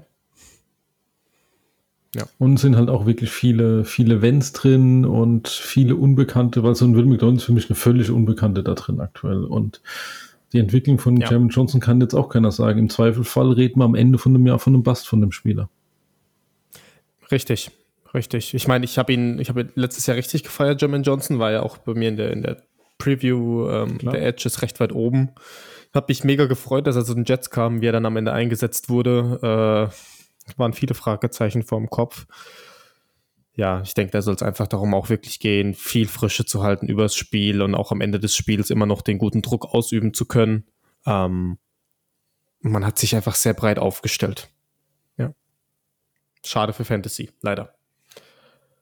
Ähm, gehen wir ge- gehen wir den Schritt hinter auf die Linebacker-Position. Ähm, hat sich eigentlich auch nichts geändert, nur Quan Alexander ist bis jetzt nicht geresigned worden, aber das war ja eh so Linebacker 3 ähm, ähm, Potenzial. Ähm, Jamin Sherwood ist so einer, der vor zwei Jahren, drei Jahren, glaube ich, gedraftet wurde. Ein ehemaliger Safety, ähm, der auf Linebacker umgeschult wurde, der, der da jetzt ähm, der, der Nutznießer der ganzen Situation mit Alexander werden könnte. Aber seht ihr da irgendwie Potenzial für ihn, dass er Linebacker 2 werden könnte? Also, dass er höchstwahrscheinlich ja klar den, den Quincy Williams Spot übernehmen könnte? Wahrscheinlich in der Rotation, aber das ist tatsächlich so eine Geschichte, ähm, es wäre halt nicht wirklich was Qualitatives, äh, wo ich sage, sondern das ist tatsächlich, weil Williams halt so nicht, ja, nicht, nicht, nicht so eingeschlagen hat, wie man meint, beziehungsweise äh, äh, weil er einfach nachgelassen hat. So, und dann kommt ein Sherwood rein, der dann vielleicht minimal mehr bringt, aber beides ist halt eher auf einem niedrigeren Niveau. Ja, also brauche ich kaum was zu ergänzen. Ein, ein Quincy Williams, Williams ist für mich immer noch eigentlich kein, kein Starter in der NFL. Ähm, Kein Starting-Kaliber, und genau. Nein. Ja, und ob du dann aber einen Sherwood äh, nimmst oder einen Williams, ist für Fantasy dann auch egal. Also die kannst du aus, ein, ein Mosley ist gesetzt, den, den kannst du auch auf jeden Fall spielen, den kannst du auch Woche für Woche spielen, das ist wunderbar. Aber drumrum habe ich absolut überhaupt kein Vertrauen drin, außer ich sehe da ja, da spielt jetzt auch noch ein Chesseret, also da könnte ja noch was gehen. Ja, da, da, da hast du immer noch deine Aktien drin, ne? In, in Chessoret. Das Ja. war dein großer Aber- Liebling. Ah, ja. Ist jetzt das wievielte Team? Zweite, dritte nach den Vikings für ihn? Ich glaube. Zeigt, dass er sich irgendwie mit, mit, mit durchschlägt, aber Ah ja, aber er kommt von, äh, von Ja, Practice Minnesota. Squad zu Practice Squad und ja. Bringt dir auch. ja, vielleicht, vi- vielleicht ist die Hoffnung mal da, dass Chessoret irgendwie das Feld zieht. Würde mich auch für ihn freuen. Ähm, nein, ich, ich, ich sehe es auch so. Also Sherwood könnte maximal die Quan Alexander-Rolle aus dem letzten Jahr nehmen. Äh, wenn sie mal So zu 30 etwas, Prozent ja. mit drei Linebackern irgendwie auf dem Feld standen. Ähm, aber sonst, sonst auch nicht. Quincy Williams performt irgendwie extrem gut. Ich glaube einfach nur, weil sein großer Bruder vorne drin spielt und das war's. Oder, nee, kle kleiner Bruder, so rum. Kleiner Bruder. Ich glaube, Quinn ist ja der Jüngere sogar. Total. Wenn man die so anschaut, würde ich es nicht so denken. Ähm, aber ja, mostly die Konstante und, und sonst auch nichts. Und ähm, auf Safety hat man ja eigentlich den großen Move gemacht und hat sich Chuck Clark sehr, sehr günstig getradet von Baltimore. Ähm, man holt sich einen Spieler, der noch nie verletzt war in seiner Karriere. Was passiert? Er verletzt sich im Training Camp. Nicht mal im Training Camp, ähm, im Urlaub. ähm, vor dem Camp, hat sich verletzt und ist jetzt raus. Ähm, dafür kam dann Adrian Amos von, von Green Bay. Seht ihr jetzt eine Änderung, weil Amos ist ja eigentlich der Free Safety und Whitehead bleibt dann auf Strong Safety? Seht, oder seht ihr da was anderes? Würde ich auch so sehen. Also ich gehe davon aus, dass ein Whitehead dann Strong Safety wieder spielt. Ähm, der eigentlich eingeplant war, neben Chuck Clark zu spielen, so irgendwie mit, mit abwechselnd. Und ähm, jetzt wird ein Adrian Amos klar Free Safety gesetzt, ja. Würdet ihr dadurch ein Whitehead nochmal ähm, Fantasy-technisch anfassen? Weil man hat ja gesagt, letztes Jahr er sollte klar in der Box spielen und, und Fantasy-Zahlen liefern und hat es dann irgendwie nicht gemacht, weil er gebastelt hat? Glaube ich tatsächlich nicht. Also, ähm, vielleicht ein paar Tackles mehr, aber das war's auch schon. Mhm. Ja. Ich denke auch, die zwei werden hinten den, den Anker machen, die werden gucken, dass sie die, die Defense stabilisieren und ähm, ganz klar ähm, sich das, das Feld hinten aufteilen, ja. Also ich würde auch, ich würde mir auch nicht holen. Ja, ja, dafür hast du halt auch die Outside Corners, die es mithalten können mit Reed, mit Source, dass du, dass du der Line halt ja. einfach Zeit verschaffen kannst. Und ich denke, so wird es auch hauptsächlich sein bei den Jets, also gerade Defensive Back technisch. Ähm, habt ihr trotzdem sonst einen Defensive Back, der für euch irgendwie spannend sein könnte? Ja gut, wenn ihr sagt, äh, Lockdown Corner sind natürlich nicht interessant, weil das wäre natürlich Source Gardner, aber dann muss man natürlich von dem die Finger weglassen. Also das ist schon, er hat zwar eine tierische Schnauze am Leib, um es mal ganz klar zu sagen, aber er hat auch geliefert. Ist nun mal so. Und ich glaube ja. nicht, dass er da wirklich schlechter werden wird. Ja, die, die trash-talkenden Cornerbacks sind ja schon eine, eine, Nummer für sich. Die brauchst du ja auch im Team. Ich glaube, das, das hilft auch dem ganzen Team, ähm, weil der, der motiviert auch den, den ganzen Laden da hinten drin. Auch der motiviert daher, auch den Gegner gerne ja. Ja. ja, aber das ist, ähm, das, das verleitet einen dann auch zu Fehlern, zu überschnellen Handlungen. Das ist, hast du ja auch äh, bei den, den anderen großen trash-talkenden Cornerback schon öfter mal gesehen, so, ein Ramsey oder so, der, der schafft ja dann immer seine, seine Gegner so zu verwirren. Die wollen dann so aggressiv spielen auf einmal und äh, dann ähm, ja, schafft das, äh, sie zu vernaschen. Von daher alles richtig. Aber du sagst andere äh, Defensive Backs dort hinten drin. Also ähm, ja, wenn wir was ich ich fand einen Ashton Davis mal gut, aber ich glaube, die Zeiten sind auch schon lange vorbei von ich glaub, ihm. Ich glaube, die Zeit ist rum. Also, wenn ihr auf Tackles. Der schafft doch nicht mal den Cut, oder? Ashton Davis, ich, ich glaube es persönlich gesagt nicht. Ja. Äh, grundsätzlich, wenn ihr auf, wenn ihr auf Tackles setzen würdet, müsstet ihr ja eigentlich alle Cornerbacks nennen, die nicht Source Gardner sind, weil jeder Quarterback natürlich Source Gardner erstmal vermeiden wird. da kommt der Ballpass halt Sehr da gut, ja. Und dann gibt es einen Tackle. Punkt. Sehr gut. Ja. Ja, ich glaube, wenn ich noch mit reinnehmen würde, maximal wären Michael Carter auf Nickel, weil die Jets halt hauptsächlich mit, mit Nickel Cornerback spielen. Ähm, ähm, letztes Jahr zu 60 Prozent mit drei Cornerbacks und zwei Safeties gespielt und ähm, Michael Carter ist da äh, extrem effektiv und die Coaches halten viel von ihm. Ähm, hatte jetzt auch erst wieder ein Camp-Video von ihm gesehen, wo ähm, Jeff Ulbrich total fasziniert war von, von der Spielintelligenz und ähm, was, was Michael Carter eben halt auf Corner macht und für Plays schon sieht, bevor sie überhaupt passieren und, und ähm, die Coaches halten viel von ihm und äh, ich denke, die Rolle wird ihm weiterhin viel gehören. Ähm, auch wenn man da jetzt im Draft vielleicht noch einen späten Corner dazugeholt hat, aber ähm, Cornerback liegen ist vielleicht Michael Carter noch interessant. Mhm. Genau. Ja. Finde ich gut. Dann gehen wir schnell durch noch. IDP-Stars für euch. Quinn Williams, wer sonst? Dann gehe ich auf Linebacker neben Mosley. Wen willst du denn sonst noch haben? Und dann ist meine Liste zu Ende. Dann gehen, gehen wir weiter zu den Sleepern. er ist halt die Frage, wie Will McDonald tatsächlich eingesetzt wird. Ähm, eventuell kann er tatsächlich überraschen. Das wäre dann was, aber ähm, hängt stark vom Scheme ab. Und ja. Ja, auch im Fantasy würde ich sagen, eher als Backup. Ja. Definitiv erstmal. Ich glaube, ein wirkliches Lieber könnte noch ein Chairman Johnson sein. Ja. Ja, also ich habe Michael Carter einfach gerade eben aus dem genannten Grund und äh, auch Jermaine Johnson jetzt für dieses Jahr. Einfach weil Jahr 1 enttäuschend war. Ähm, ich hätte noch einen Sleeper, der aber nicht für diese Saison funktioniert. Und zwar wäre das der diesjährige Linebacker-Rookie, C.A. Barnes, ähm, der im Camp anscheinend bisher sehr beeindruckend aussieht. Und anscheinend, was man so den Gerüchten ablesen kann, rauslesen kann, könnte er auf Zukunft die Nachfolge von CJ Mosley antreten. Ähm, oder dahin soll, soll er entwickelt werden in die Richtung. Und ähm, sieht anscheinend sehr impressive aus, aber du, er hat noch keinen einzigen Snap gesehen, also mit sehr viel Vorsicht zu genießen. Ähm, Players to avoid für euch? Alle? Naja. Also da,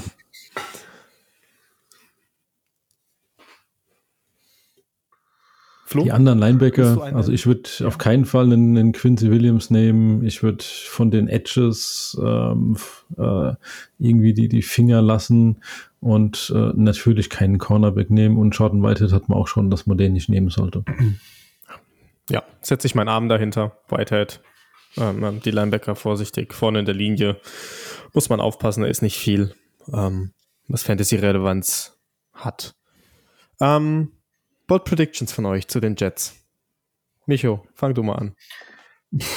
äh, Bold Prediction, das ist, das ist schwierig. Prediction gibt es eine Menge, aber Bold ist die Frage. Ähm, hm.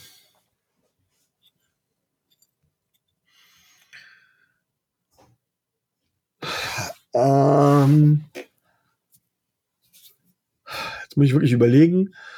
Bold Prediction ähm, wäre, dass Quinnen Williams nicht die meisten Snaps in der D-Line spielt. Einfach aus dem Grund, weil er mehr Pause braucht oder sich verletzt. Okay. Mhm. Ja, ja. Könnte gut kommen, auch trotzdem mit der, mit der Pause, dass er die mehr braucht. Weil ich denke, dass viel auf ihn liegen wird, vor allem, weil er ja immer noch ein Contract Talk ist, auch so ein bisschen. Flo, was hast du? Du, du hast mich vorhin geteasert, Flo. Jetzt bin ich gespannt. Ja, ja, also es ist, ist ja ganz klar. Also folgendes. Ähm, die Jets verlieren natürlich am 12.09. gegen die Bills, erste Spiel.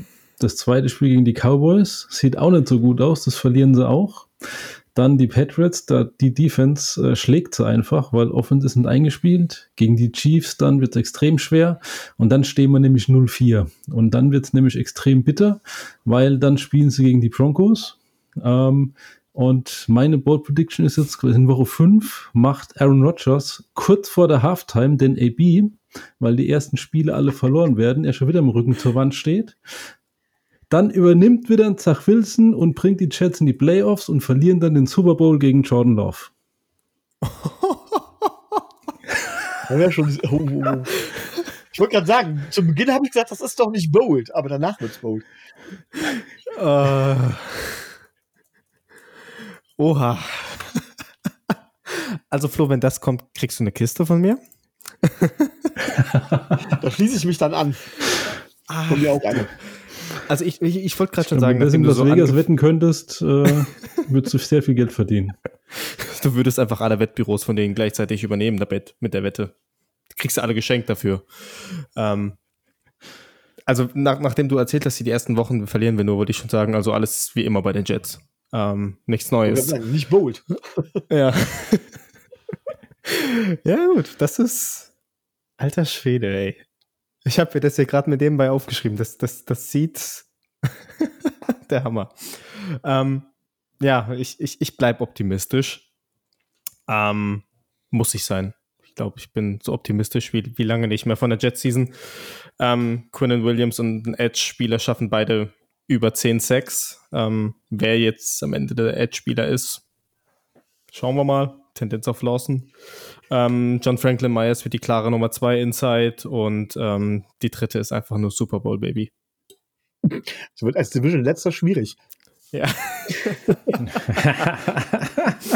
Novum, alle vier Teams schaffen es in die Playoffs. Die AFC East wäre grundsätzlich, wäre die schon verdammt stark und stark genug, dass das zu überlegen wäre. Aber drei Teams könnten es tatsächlich knapp, knapp schaffen. Ja. Ja, Also rein eins von der Stärke, aber wir werden uns gegenseitig die, die, die Siege wegnehmen. Das ist das Problem. das ist das Das Problem. ist es meistens ja. dann, ja. Ja. Ja, dann, dann kommen wir doch jetzt mal zu dem Team, das eigentlich die größte Änderung in der Defense hatte. Ähm, zu deinen Dolphins. Ähm, ihr habt Vic Fangio geholt und ähm, ja, ich sag's jetzt erstmal so. Ähm, the stage is yours. Ja, also letzte Saison waren wir tatsächlich nicht so zufrieden. Ähm, wir haben ja nach Brian Floss, der ein Defensive-Minded Coach war, haben wir den DC behalten, Josh Boyer. Ähm, aber das Problem ist, es gibt, er war viel zu unflexibel. Es gab immer nur eine Richtung, extrem blitz-heavy, ähm, Cover Zero und eigentlich keine Möglichkeit, irgendwas anzupassen. Da fehlte einfach die Kreativität, da fehlte einfach ein bisschen was anderes. So, und Vic Fangio ist ein derart erfahrener Mann, ähm, der im Prinzip zu unserem Head Coach, äh, zu, zu McDaniel dementsprechend den, ähm, den Gegenpol bieten kann, äh, ja, geben wird. Wir haben also tatsächlich mit McDaniel einen total offensive-minded Coach und er wird Vic Fangio machen lassen. Er hat das nötige Spielermaterial zur Verfügung. Er kann also relativ variabel spielen. Er kann relativ viel einsetzen. Ähm, er muss nicht immer nur ein ganz bestimmtes äh, System spielen. Und Vic Fangio ist auch erfahren genug, dass er die Defense und das Scheme seinen Spielern anpassen kann. Und dadurch erwarte ich natürlich, also ich erwarte jetzt, dass wir tatsächlich ähm, mehr Zone Coverage spielen. Wir werden wahrscheinlich auch Two Safety High, High Looks sehen. Sehr viele. Zwei Safety Steve. Ähm, wir werden mehr Zone spielen und weniger Man, wobei ich mir vorstellen kann, dass unsere Outside Corner dann weiterhin Man spielen. Ähm, tatsächlich, wir werden unsere Blitzquote nach unten schrauben und werden mehr über, über den, über, über einen Gesamtdruck äh, dorthin kommen. Ähm, ja, das wird so die Hauptänderung sein. Und ich erwarte deswegen von der Defense insgesamt eine Steigerung. Zum einen, also wir waren lange Zeit sehr anfällig gegen den Lauf. Ich glaube, das haben wir mit unserer starken Mitte, können wir das mittlerweile beheben. Und ich glaube, dass unsere Passwasher auch in der Rotation oder durch die Rotation tatsächlich dementsprechend einen ordentlichen Schritt nach vorne machen können, dass das nicht nur über Blitze kommt, was sie da erreichen, sondern tatsächlich, dass wir regelrechte, dass wir jede Menge Coverage-Sex sehen werden. Und ähm, ja, in welche Richtung will man den Ball als gegnerischer äh, Quarterback halt schmeißen? Egal wo, es wird halt relativ schwierig. Wenn überhaupt, muss man unsere Linebacker attackieren. Aber auch da haben wir uns verstärkt.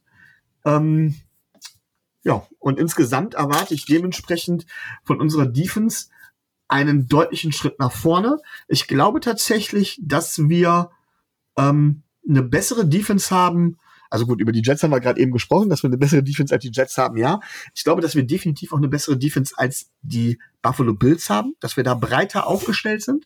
Gerade auch ähm, gar nicht mal so sehr unbedingt, was die Starterposition angeht, aber was die Position dahinter angeht. Also was die Rotation angeht, was die Spieler in den, in den, auf den hinteren Rosterpositionen angeht. Ähm, da sind wir ziemlich gut dabei. Wie gesagt, Schwachpunkt wären die Linebacker. Ähm, und ähm, das ist natürlich eine solide Basis. Über die Offense reden wir jetzt heute nicht, aber tatsächlich, wir sehen uns im Titelfenster. Da gehört eine Menge zu. Da gehört wirklich eine Menge zu, um den Titel zu holen. Das ist mir auch durchaus klar. Deswegen werde ich jetzt hier nicht behaupten, wir holen definitiv den Super Bowl oder sowas. Aber klar ist, dass wir in die Richtung gehen und die Richtung anpeilen, auch anpeilen müssen. Ähm, denn den Kader in der Art werden wir auch nicht lange so zusammenhalten können. Und die Defense ist dafür die Basis. Und ich glaube, mit Nick Fangio und den Spielern, die wir haben, ist das eine, ja, eine sehr, sehr gute Basis. Und wie gesagt, ähm, Josh Boyer war letztes Jahr eigentlich unser größter Schwachung mit dem Scheme her und das ist mit Vic Fangio deutlich geändert. Ja. Ja, also das ist auch das Erste, was mir so auf den, mhm. auf den ersten Blick mit auffällt, dass eine große Scheme-Änderung kommen wird, oder Flo? Also ja. siehst du da, da, da hast ja gerade schon super gesagt, Micho, ähm, die D-Line wird sich, ähm, ähm, hat sich zwar jetzt vom Personal nicht groß geändert, also hat sich ja eigentlich nichts getan, aber ähm, ja gut, wir bekommen Emmanuel mehr Ogba zurück, das darf man nicht ja. vergessen. Wir bekommen Emmanuel Ogba zurück und äh, das heißt, von wegen, da haben wir noch mal jemanden mehr. Ich glaube auch, dass wir da wahrscheinlich noch irgendwie einen Edge Rusher für die, ähm, ja, für die, äh, für die Rotation holen werden. So ein Ingram oder sowas wäre immer noch äh, machbar. Ist, soweit ich weiß, immer noch auf dem Markt auch. Das heißt, eventuell könnte man für wenig zurückholen. Ne? Also ähm, da hat sich schon mal was positiv geändert in dem Bereich. Und gerade unser Backfield zum Beispiel, das darf man auch nicht vergessen, da hatten wir letzte Saison auch einiges an Verletzungs, ich will nicht sagen Pech, aber an Verletzten, die kommen ja auch wieder. Und einige Spieler, die halt deutlich gerade in der, in der, in der D-Line äh, Ich weiß gar nicht, ob das au nach außen hin so sichtbar geworden ist, die da einen deutlichen Schritt nach vorne gemacht haben und auch richtig, richtig ja gut gespielt haben, so dass Spieler, die man eigentlich definitiv halten will, dass wir jetzt schon sagen, von wegen, das ist einer der ersten, die wir gehen, Rackman Davis zum Beispiel, einer der ersten, den wir gehen lassen. Obwohl er ein verdammt guter Spieler ist, brauchen wir ihn tatsächlich im Moment nicht, weil Zach Sieler mhm. so einen Schritt nach vorne gemacht hat und mit dem Christian Wilkins.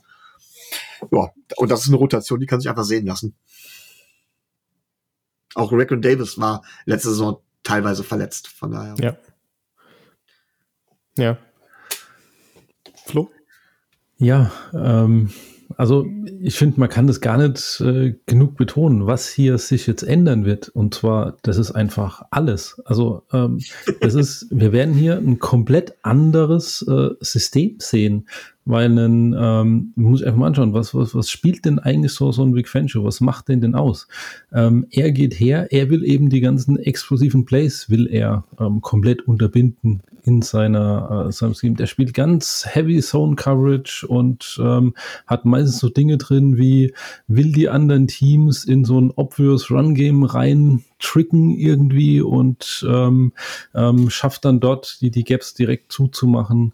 Das ist ähm, total, also ich finde, das ist eine der, der größten Scheme- und, und Personal-Änderungen, die wir in den letzten Jahren der NFL überhaupt hatten, weil das ist auf, auf allen Leveln so. Ähm, du musst, ähm, Run-Defense hast du gerade angesprochen.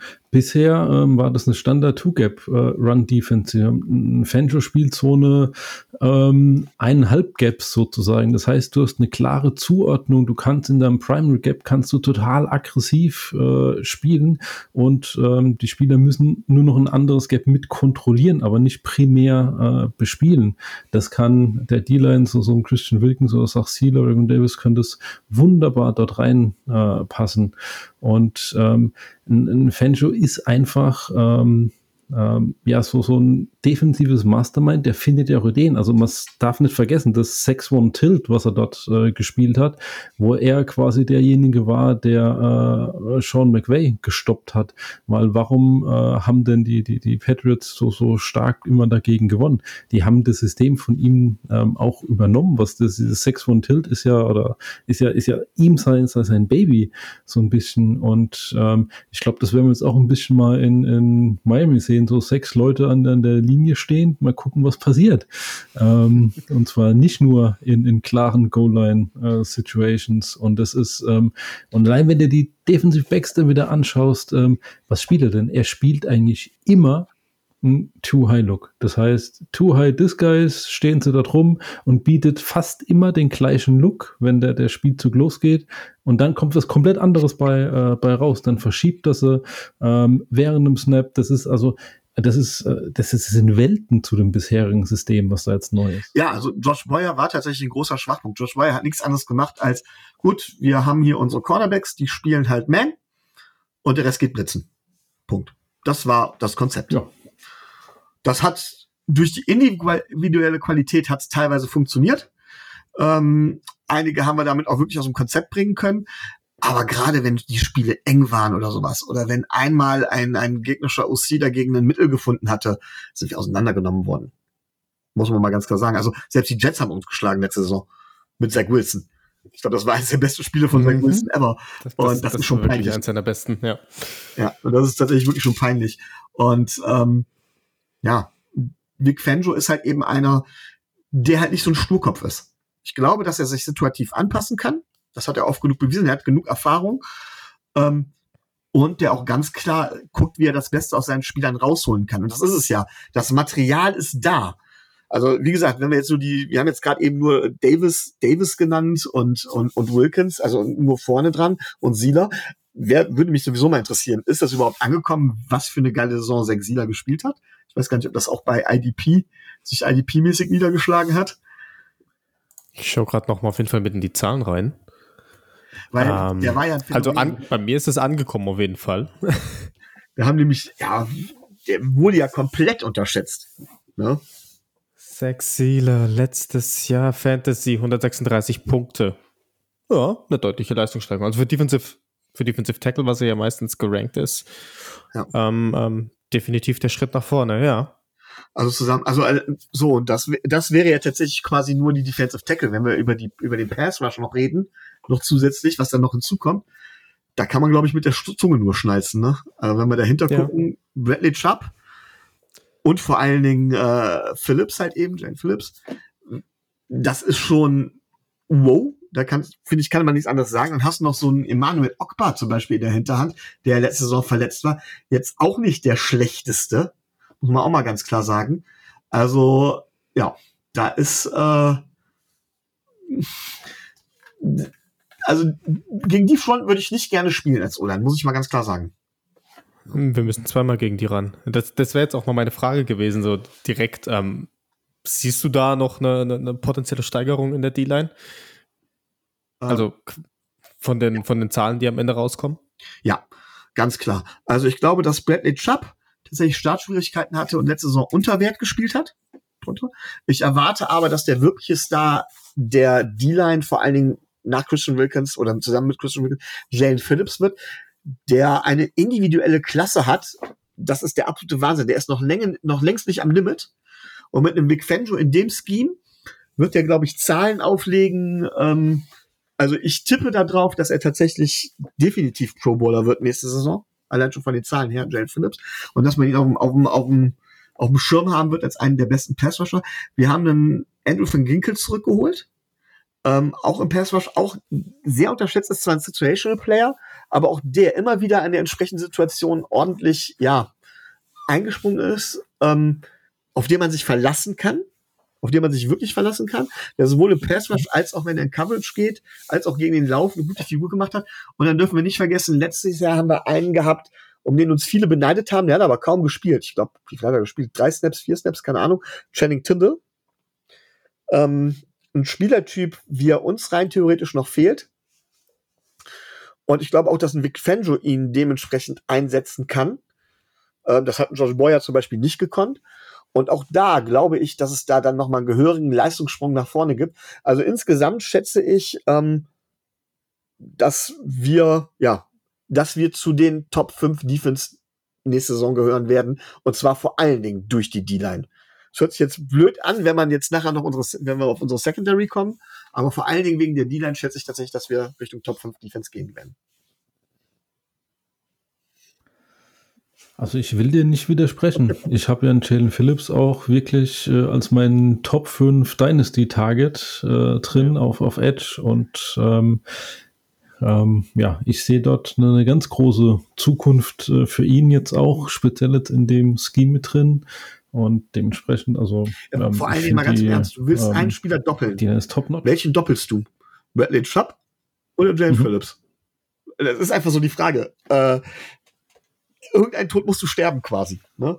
Und dann kannst du eigentlich davon ausgehen, dass einer auf jeden Fall durchkommen wird. Mal ganz zu, mal ganz zu vergessen, was es noch für einen Interior-Druck geben wird. Ja, die, die Chancen stehen gut, ja, vor allem halt auch gerade in diesem Vic Fangio-Scheme, da sehe ich bei Chubb einfach nochmal diese Steigerung, ja, so zurück an diese Denver-Zeit auch. Ähm, einfach, dass ich glaube, dass er sich da wohler fühlt, dass er damit wieder eher zurechtkommt mit der Art und Weise, wie gespielt wird jetzt zukünftig bei darf euch. Man nicht, da, nochmal, man darf nicht vergessen, dass wir den, wie gesagt, durch einen Andrew van Ginkel, vielleicht durch einen Channing Tindall, aber vor allem durch einen Emmanuel Ogba, dass man denen dementsprechend auch immer wieder Pausen geben kann. Und in Jalen Phillips, auch das darf man nicht vergessen, der Kerl ist verdammt gut in Coverage. Das wird auch immer komplett unterschätzt. Also Jalen Phillips hat gar nicht konstant immer nur, äh, ist nicht konstant immer nur auf Quarterback-Jagd gegangen, sondern hat sich durchaus auch mal zurückfallen lassen in Coverage. Und das ist schon heftig, was er da leisten kann. Also von daher. Ein Zehntel seiner Snaps hat er Coverage gespielt, also muss, ja, man, muss man ganz klar sagen. Das ist gar nicht ja. so wenig. Also, ne? Naja. Ja, dann lass uns, lass uns einen Schritt nach hinten gehen in der Defense. Linebacker, hast du ja auch schon schön gesagt, ihr habt eine, ihr habt jemand Neues, ihr habt eine Lücke besetzt ja. ähm, mit David Long Jr. von Tennessee. Ähm, ähm, wie, was meinst du, wie stellen sich eure zwei Linebacker gerade jetzt? Jerome also Baker ähm, ähm, ähm, oder bei wem von beiden dürfen wir davon träumen, dass er der, den Three-Down-Part übernehmen wird? Also grundsätzlich muss ich sagen, Linebacker ist tatsächlich dann der, wenn wir von einem Schwachpunkt reden, und das müssen wir auch, dann ist es definitiv nach wie vor Linebacker bei uns. Jerome Baker ist ein solider Spieler, ähm, aber kein Superstar. Muss man auch mal ganz klar sagen. Also er kann seine Rolle ausfüllen, ähm, was vor allen Dingen ist, Jerome Baker ist nicht der Cover-Linebacker. Er wird auch gerne, wurde gerne mal auf Blitze geschickt. Wenn ich jetzt aus Fantasy-Sicht mal sehen würde, würde ich sagen, dass Jerome Baker, was seine Fantasy-Zahlen angeht, nächstes Jahr weniger haben wird. Er war eine Tackle-Maschine und hat gleichzeitig öfters mal geblitzt. Das wird er nicht mehr so oft machen. David Long hingegen, ähm, er wird mehr so die Rolle des Cover-Linebackers auch einnehmen. Er wird wahrscheinlich eher ein Three-Down-Linebacker sein, wenn wir mit einem Three, wenn wir mit äh, wenn wir tatsächlich mit drei, äh, mit zwei Linebackern spielen. Aber auch da tippe ich gerne mal drauf, dass wir tatsächlich vielleicht auch zwischenzeitlich mal nur mit einem Linebacker spielen oder dass so Spieler wie Channing Tindall oder sowas vielleicht tatsächlich anstatt Edge wirklich tatsächlich auch mit in die Linebacker-Rolle rutschen. Aber dann, wenn wir von einem Street-Down-Linebacker reden, ist es am ersten David Long. Der ist jetzt vielleicht nicht die absolute Premium-Lösung, aber er macht unser Linebacker-Core schon mal besser. Nach wie vor ist es aber der Schwachpunkt bei uns. Mhm. Ja, spannend ist ja, wenn du jetzt schon Linebacker sagst, dann schau doch einfach mal auf die Linebacker Production der Denver Linebacker die letzten Jahre. Wolltest du irgendeinen von denen in deinem Fantasy-Team haben? Nö. Und genauso sieht es jetzt hier aus. Die werden alle äh, situational eingesetzt, ist, ja. ist meine Meinung. Eine echte Three-Down-Roll wird keiner bekommen. Teilweise wirst du auch nur mit einem oder vielleicht sogar mit gar keinem Linebacker auf dem Feld spielen. Und ähm, ja, äh, ignorieren wir halt einfach mal die Position hier. Ähm, ja, sie wirkt aber auch immer unwichtiger, ne? Muss man ja auch mal ganz klar sagen. Ja. ja. ja da, kann, da kann man jetzt auch mal gerne den Vergleich herziehen zu Bill Belichick wieder, der ja auch meistens noch auf diesen einen Linebacker setzt und sonst viel mit seinen Defensive Backs ausgleichen möchte. Und das ist mir auch so das am ehesten ins Auge gefallen, weil, also ich versuche mir immer ein bisschen aufzuteilen, wie viel D-Tackle, Edge, Linebacker und so weiter haben sie pro Snap gestellt gehabt übers Jahr und letztes Jahr hatte, hat Miami zu 75 Prozent mit zwei Linebackern auf dem Feld gestanden. Ja, danach kam mit 21 Prozent der eine Linebacker und wenn du dir die Vergleichszahlen von Denver herziehst aus 21, wo Vic Fangio noch war, ähm, dann hast du zu 27 Prozent mit einem Linebacker gespielt, zu 32 Prozent mit zwei, zu 35 mit drei und sogar zu ganzen 5 Prozent ohne Linebacker. Ähm, und das bekräftigt einfach das, was ihr da jetzt gerade sagt. Ähm, es kann sein, dass mal keiner da steht, mal einer. Ähm, situational-wise wird da viel, viel gemacht und ähm, es ist schwierig vorherzusagen, wer da eine klare drei, äh, Three-Down-Rolle tragen wird oder ob es die überhaupt geben wird, ähm, weil, weil Long und Baker unterschiedliche Stärken mitbringen und die dann halt dementsprechend eingesetzt werden. Jo. Jo. Dann wir hatten ja vorhin von, von Trash-Talkern die Rede und mit Jane Ramsey habt ihr, ich glaube, auch noch so einen richtigen, richtigen Trash-Talker euch geholt. So klein. Ab und so zu klein, mal, ja. lässt immer einen Spruch fallen. Ab, ab und zu. Ich, ich, ich glaube aber auch nur, wenn sie hochgeführt haben. so ungefähr. Nein, ähm, ich, ist es das stärkste Backfield der Liga? Ich glaube, deiner Meinung nach ja, oder? Ja, aber Vorsicht. Also, nee, ja. Es ist tatsächlich immer schwer zu sagen. Ich bin aber immer sehr, sehr vorsichtig. Ähm, Problem Nummer eins ist Xavier Howard, Spitzen-Cornerback, Jalen Ramsey, Spitzen-Cornerback, aber kommen auch irgendwo in die Jahre. Ähm, wo ich immer sage, von wegen, ja, wenn es rein um die Starter geht und die Leistung, die sie zuletzt gezeigt haben oder in der letzten Saison gezeigt haben, gehören sie auf jeden Fall mit zu den Besten. Was mich aber eher in die Richtung bringt, ist tatsächlich nochmal immer die Nummern dahinter hinter den klaren Starters. Also Jalen Ramsey, Xavier Howard sind kleine, sind beides Ballhawks, sind beides Lockdown-Corner. In welche Richtung willst du schmeißen? Und dann schmeißt du halt eben in Richtung des Nickels. Und wenn der halt scheiße ist, oder du schmeißt auf deine Tight Ends. Und wenn, wenn, wenn da die Coverage nicht funktioniert, ist es schön, wenn du Lockdown-Corner hast, dann wirst du halt auf der anderen Seite überlaufen. Und da haben wir halt eben ganz, ganz große Vorteile. Äh, wenn ich mir halt unser Backfield angucke, wir haben extrem viel Glück in den letzten Jahren mit unseren undrafted Free Agents gehabt. Einen Kader Kahoo letzte Saison. Mhm. Äh, Needham früher mal, der auch einer der besten, besseren Nickel Corners der Liga ist. Äh, einen Twill Williams tatsächlich. Wir haben einen Ron McKinley den dritten. Äh, noch, da, noch dazu geholt. Der spielt zwar eigentlich Safety, aber auch da kann man es dementsprechend nennen. Also da ist einiges ähm, ähm, gewesen, was, was oder wenn wir, wenn wir jetzt hier gucken, Cam Smith, den wir jetzt dazu geholt haben. Also da haben wir tatsächlich vor allen Dingen in der Tiefe, auch Elijah Campbell, also wir haben vor allen Dingen in der Tiefe extrem viel. Natürlich haben wir einen Noah Igbinogine, den wir am liebsten zum Mond schießen würden. Das war so ein absoluter Bast. Ne? Ähm, würde eher zu den Jets passen als zu uns. Ja, ja also ich. Oh. Ja, der der ist nur im Kader, weil, weil Karten zu viel kosten würde. Justin Einigen, einigen wir uns auf die Patriots, dann stimme ich dir zu. einen Justin Bissell, der halt eine Menge Erfahrung mit in dieses Backfield bringt. Das ist einfach, das ist eine ganze Menge, ähm, vor allen Dingen hinter den beiden Top-Namen, an die jeder natürlich zuerst denkt, mit, mit Toward und mit Ramsey, sind das, sind das eine ganze Menge Namen, die man, die in vielen anderen Teams tatsächlich Starter oder auch zumindest Nummer zwei Corners wären. Die sind bei uns Nummer drei, vier und fünf. Und da ist halt eine absolute Stärke bei uns, weil, wie gesagt, du, du, du gehst Howard und Ramsey aus dem Weg, was schon schwer genug ist. Und wen wirfst du dann an? So, und dann kämen ja irgendwann die Safeties. Halt dementsprechend haben wir dann äh, zum Beispiel Javon Holland. Ich glaube, der dürfte euch als IDP-Spieler dementsprechend bekannt sein. Ähm, letzte Saison waren wir halt auch gerade, was die Safety-Position angeht, dann durchaus auch äh, verletzungsgeplagt.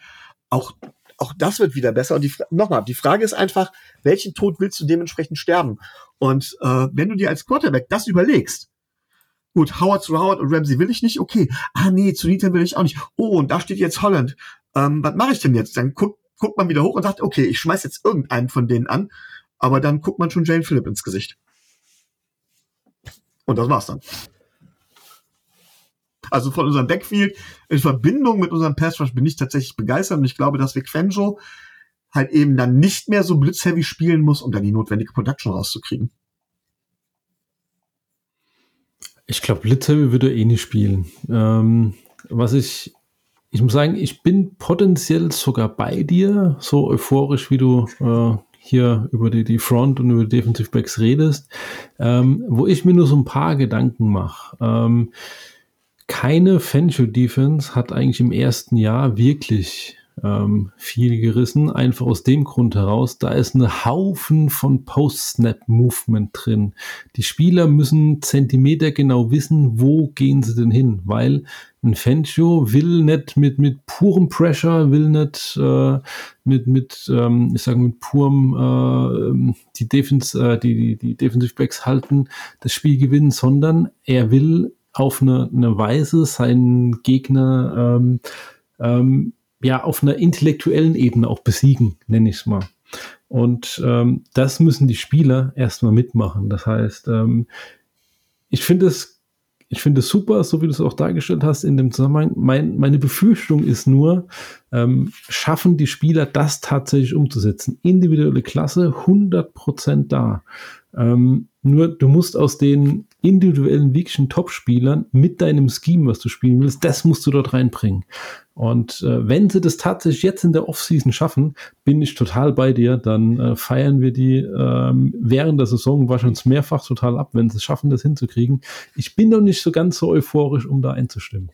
Ähm, was ich vielleicht sage, ich gebe ich dir vielleicht sogar recht, das weiß man ja nie hundertprozentig genau, aber ich glaube, genau in dem Moment geht halt, kommt halt eben die individuelle Klasse zum Tragen. Wenn das Scheme nicht funktioniert, hast du immer noch die Spieler, die sich mit der individuellen Klasse durchsetzen.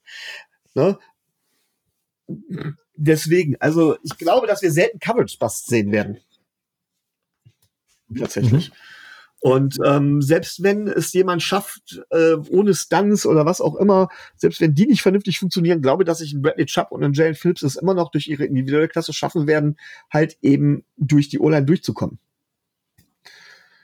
So, und von daher, dann legen wir vielleicht nicht die Top-Zahlen in dem Moment auf, aber das ist gerade am Anfang, es kann ja durchaus sein, dass wir am Anfang dementsprechend vom Scheme her nicht performen, äh, dass wir das dementsprechend auffangen können. Das würde ich einfach so sehen.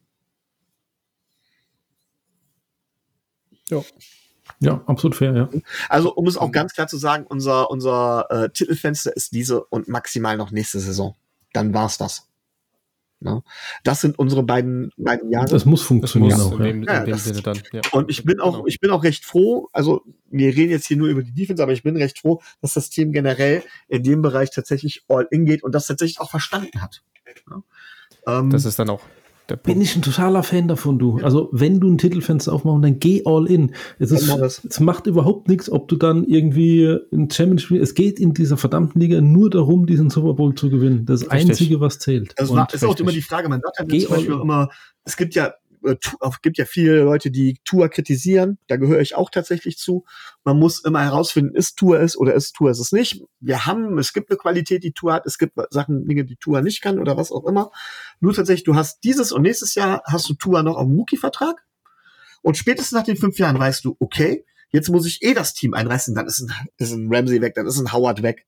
Jalen Phillips willst du verlängern, aber ein Tyreek Hill ist weg, wenn du von der Offense her ausgehst. Du musst Jalen Waddle irgendwo verlängern. Kannst du einen Christian Wilkins verlängern, ist die große Frage, der noch auf lange Und der Rest wird dir tatsächlich, da wird dir ziemlich viel wegbrechen. Du wirst nur Jalen Phillips oder Bradley Chubb halten. Ich tippe auf, auf Phillips zum Beispiel. Rackburn Davis wirst du wahrscheinlich abgeben müssen. Äh, ob du noch einen Sexila halten kannst, ist die Frage. Solche Dinge. Das heißt, du wirst nur noch ein paar Cornerstones haben und dann stellst du dir halt eben auch die Tour-Frage. Aber in den zwei Jahren kannst du mit Tour gewinnen. Du kannst es und dann musst du auch alles tun, was du, was dafür nötig ist. Ne? Wenn du langsam aufbauen willst, dann, dann, sind Meinung. wir erst in, Ja. dann muss Tour auch, also die andere Variante wäre gewesen zu sagen, wir sind in drei oder vier Jahren soweit. Dann muss Tour aber definitiv auch eingeschlagen haben. Ansonsten wechselst du komplett von wieder an. Nee, alles, alles gut. Ja. Ich würde es auch so machen. Und die Richtig. Defense ist halt, die Offense ist, man sagt immer, die Offense ist eigentlich unser Prunkstück. Und das stimmt vor allen Dingen, wenn man sich das Wide Receiver Core anguckt bei uns. Aber wenn man so die Defense sich anguckt, die steht dem nicht in vielem nach. So, und ähm, ein Team, das zum Beispiel, wir haben ja eine sehr explosive Offense mit Waddle, mit hier Chosen Anderson, Braxton Darius, ähm, nicht zu vergessen Hill, äh, da sind wir mal eben schnell in der Lage, mal eben schnell mit zwei Touchdowns oder zwei Scores vorne wegzuziehen. Und dann möchte ich das Team sehen, das aufholen muss gegen diese Defense. Dankeschön. Das ist halt das Schöne dabei. Wenn, Ja, du, genau, könnte der wenn du dann sein. eben diese Corner hast und die müssen werfen dagegen, dann kann es hässlich Ja. werden, ja. Genau. Ja. Und dann schaffst du halt den einen Linebacker ab. So. Ne? Ähm, Gibt jetzt natürlich zum Beispiel noch, ja gut, ich weiß nicht, wollt ihr noch irgendwas wissen? Weil sonst hätte ich direkt noch einen Spieler, auf den man tatsächlich noch eingehen könnte. Du, dann, Ja, dann, dann sag den ruhig noch. Hau raus, komm. Brandon Jones. Brandon Jones, letzte Saison verletzt, wird eher der Box-Safety sein, also eher der, der nach vorne rückt. Äh, das hat uns verdammt wehgetan, dass er verletzt war, denn äh, es war ein Spieler, mit dem kaum einer gerechnet hatte, der eine wirklich solide Leistung, eine steile, äh, solide Leistung gemacht hat, dessen Leistungskurve auch nach oben ging, der Jevon Holland tatsächlich, der sich verdammt gut mit ihm ergänzt hat und der kam halt eben oder kommt rechtzeitig zurück. Und zwar so rechtzeitig nicht, dass er erst irgendwie zum Trainingscamp wieder fit ist, sondern der war zu, zum Ende der letzten Saison, hätte er rein theoretisch schon, oder ist er schon wieder eingestiegen. Das heißt, er wird fit sein. Und mit fit meine ich wirklich fit und belastbar. Ähm, und tatsächlich ist der ein nicht zu unterschätzendes, wichtiges Puzzlestück bei uns in der Defense. Also wenn Ron McKinley, der Dritte, hat nicht schlecht gespielt zum Beispiel, musste aber einspringen, halt eben, weil so ein, ähm, ein ähm, äh, Bretton Jones halt eben gefehlt hat. Und es tut halt unheimlich gut, dass der zurück in die zweite Reihe rutschen kann. Da wissen wir, dass wir jemanden in der Hinterhand haben. Aber der Brandon Jones ist tatsächlich in meiner Meinung nach ein relativ zentraler Punkt, der gerade auch die Schwäche auf Linebacker dann halt Mhm. eben aus, auch ausmerzen kann. Also ist ganz zentral und ganz wichtig und macht uns halt dementsprechend noch mal eine Ecke besser. Und das meine ich mit dem, wir sind besser geworden als, ähm, als, äh, als letzte Saison, weil die Verletzten zurückkommen.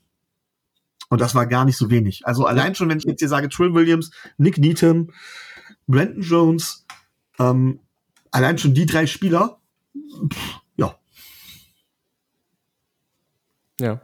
Ja, das, das wäre Ja. jetzt meine, meine, meine Brandon Jones mag ich auch, ja. Genau, wäre wär jetzt noch meine Anschlussfrage gewesen zu den Safeties, aber du hast das ja schon perfekt ähm, ähm, rübergebracht mit Brandon Jones, dass ähm, er der Mann in der Box sein wird. Bedeutet allerdings wahrscheinlich auch dann für, für Holland ähm, mehr Free Safety. Ja. Und ja. Single Aber ist auch die. Also ist er leistungsmäßig natürlich gut aufgehoben. Für Fantasy Football ist das wahrscheinlich äh, nicht so gut. Er wird wahrscheinlich dann sehr stark auch den Nickel unterstützen können oder diese äh, Belichick-Variante nehmen, dass man zum Beispiel den Number One Cor äh, den Number One Receiver doppelt mit zum Beispiel, was weiß ich, ja, wer ist schwächer, Howard oder Ramsey? Dass man Howard und Holland, die den Number One Receiver doppeln und Ramsey nimmt dann den Nummer zwei Receiver alleine quasi oder so. Solche Geschichten werden wir da dementsprechend sehen.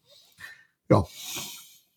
Ja. Und daher würde ich tatsächlich eher Jalen Ramsey im Fantasy Football nehmen als Xavier Howard tatsächlich.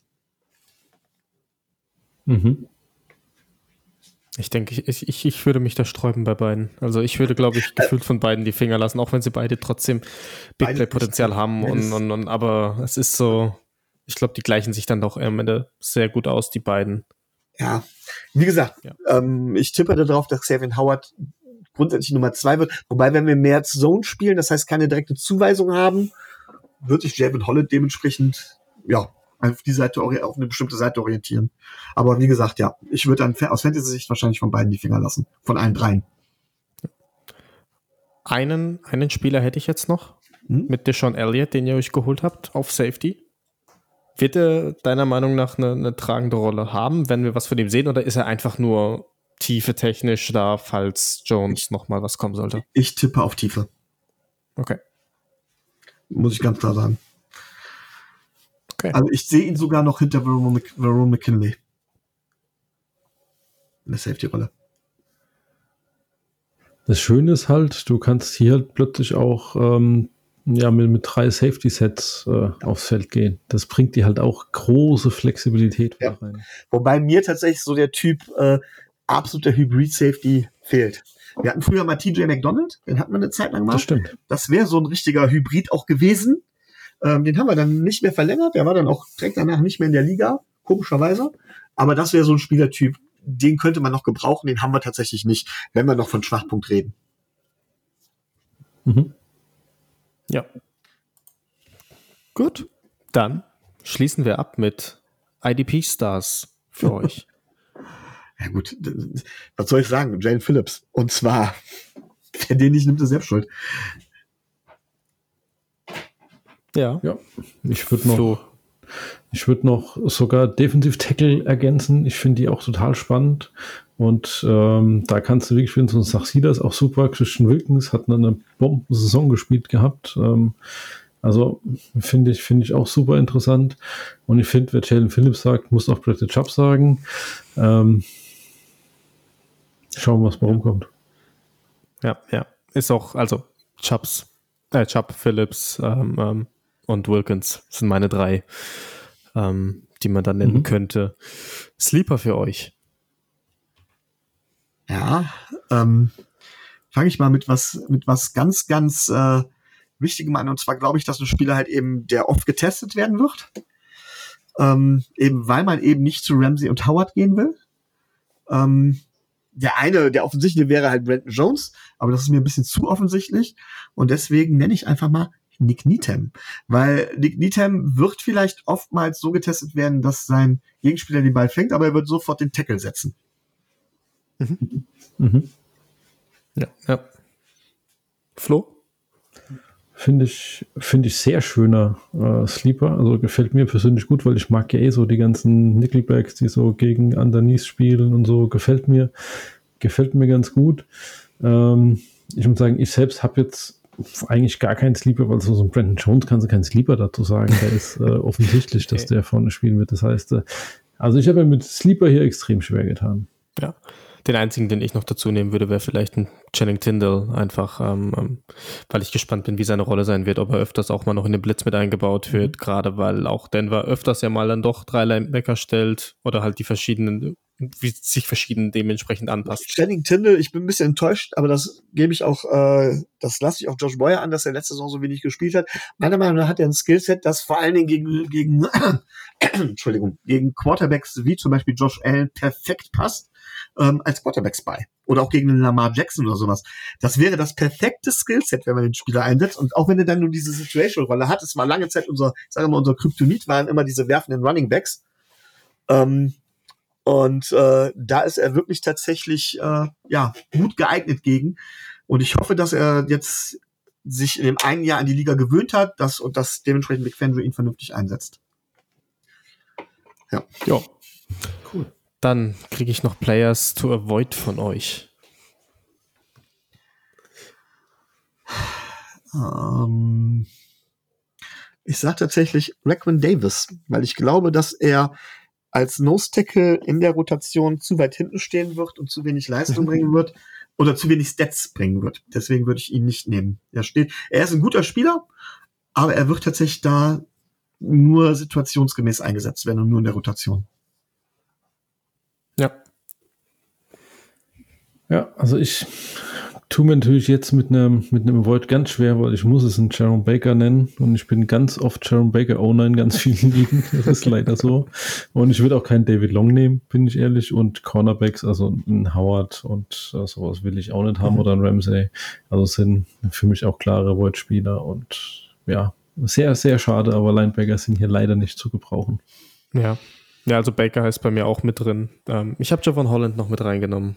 Einfach, weil die Rolle halt mehr Richtung Free Safety Mhm. gehen wird. Leider. Ähm, ähm, Aber es ist generell auffällig in der Division. Spieler. Ne? Linebacker grundsätzlich überall der Schwachpunkt. ja, ich glaube, das ist so der, der, der Punkt, den man da festhalten kann, was, wo, wo die Division anfällig ist. Wir liefern den gegnerischen Head Coaches den Plan. Das heißt Tight Ends. Ja, aber mhm. Könnte interessant werden, aber allgemein ist es eh so eine Entwicklung, die wir jetzt schon ein bisschen im, im Fantasy Football auch gesehen haben, ähm, weil die ganze Zeit war es ja so, dass die Mehrheit der Positions waren ja Linebacker, dass die Leute gespielt haben und da müssen wir mal ein bisschen wegkommen. Richtig. Das, das, da hast du recht. Da hast du recht. So, dann kriege ich noch zum Abschluss eure Bold Prediction für die Miami Dolphins. Dann lasse ich euch jetzt mal den Vortritt. Flo, ich lasse dir den Vortritt sogar. Okay, genau. Dann, dann sage ich einfach, Miami war in der letzten Saison tatsächlich letzter, also Nummer 32 von Too High Shell Looks. Und ich sage einfach, sie werden dieses Jahr Erster sein mit einem Big Fan Show. Ja, das, das von last to first. ja, Genau. ist spannend. Spannend zu sehen zu sein am Ende, ja. Ähm, bei mir ist es ähm, für Miami es die gleichen Playoffs wie letztes Jahr. Leider. Ähm, du kommst rein und verlierst leider direkt. Ähm, trotzdem sage ich, dass beide Edge über 10 Sacks produzieren werden. Ähm, also Phillips und Chubb werden abliefern. Und ich sage, ihr besiegt die Chiefs in Frankfurt. Jetzt habt ihr mir natürlich schon viel weggenommen. Ähm, ähm, also Jane Phillips, glaube ich, das wäre erste wahrscheinlich Bull Prediction, weil es schon eine verdammt hohe Zahl ist. Ich glaube, dass Jane Phillips alleine über 15 Sex machen wird. Okay. mhm. Ähm, muss ich noch. Ich, ich suche gerade noch nach, nach einer wirklich vernünftigen. Ja, ich glaube, dass unsere Defense die Liga in Interceptions anführen wird. Das wäre auch noch was. Und Okay. ähm, was haben wir noch? Ich wette, dass mindestens ein undrafted Free Agent äh, bei uns ähm, 25% der Defense Snaps spielen wird. Einfach aus dem Grund, weil wir das bisher, ich glaube, die letzten vier Jahre oder sowas immer hatten. Und wir hatten nie mit irgendjemandem davon gerechnet. Also ich könnte Aber auch Defense einen Namen Snaps. sagen. Special Teams zählen nicht. Nein, es geht tatsächlich um Defense Snaps. Okay. Okay. Cool.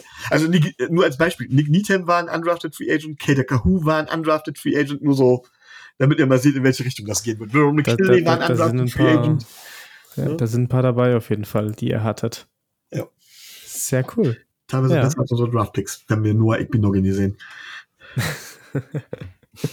das wäre übrigens klassischer Spieler Tour Void. Ja, da habe ich noch einen. Da hast du noch einen, genau. Weil ich bezweifle. Ja, der spielt doch eh nicht mehr, oder? Der hat letzte Saison Snaps gesehen, weil unser komplettes Backfield äh, ähm, kaputt war. Und hat er tatsächlich eine Spie spielentscheidende Interception gefangen, die letztendlich eigentlich dafür gesorgt hat, dass wir auch in den Playoffs waren. Also man kann so sagen, nur Ekbinogini hat uns die Playoffs gerettet letzte Saison. Ach Gott. Krass, aber war man ein First Rounder, ja. So sieht Ja. man, da sieht man, wie schnell es mal gehen kann. Ja, und, und, und man sieht auch, wie schnell die Zeit rumgehen kann, weil wenn ich jetzt auf die Uhr schaue, sehe ich, dass wir, dass wir zwei Stunden fast erreicht haben. Ich habe ja gesagt, Standardzeit bei uns im Dolphins Drive. Bei, bei euch ja. Ja, aber jetzt in der Offseason, da, da lassen wir es ja auch mal ein bisschen ausarten in den, in den Previews. Ja.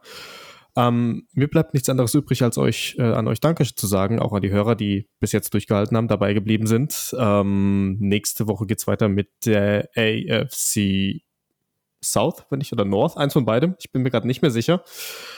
Ähm, und ähm, ich bedanke mich nochmal bei euch. Ähm, auch nochmal an Micho, dass er, dass er sich die Zeit genommen hat, dass er da war. Und wie es immer ist bei uns, dem Gast gehören die letzten Worte. Ja, dann äh, sage ich mal auch mal vielen Dank für die Einladung. Und äh, was muss ich so sagen? Find's ab. So ist es. Macht's gut. Tschüss.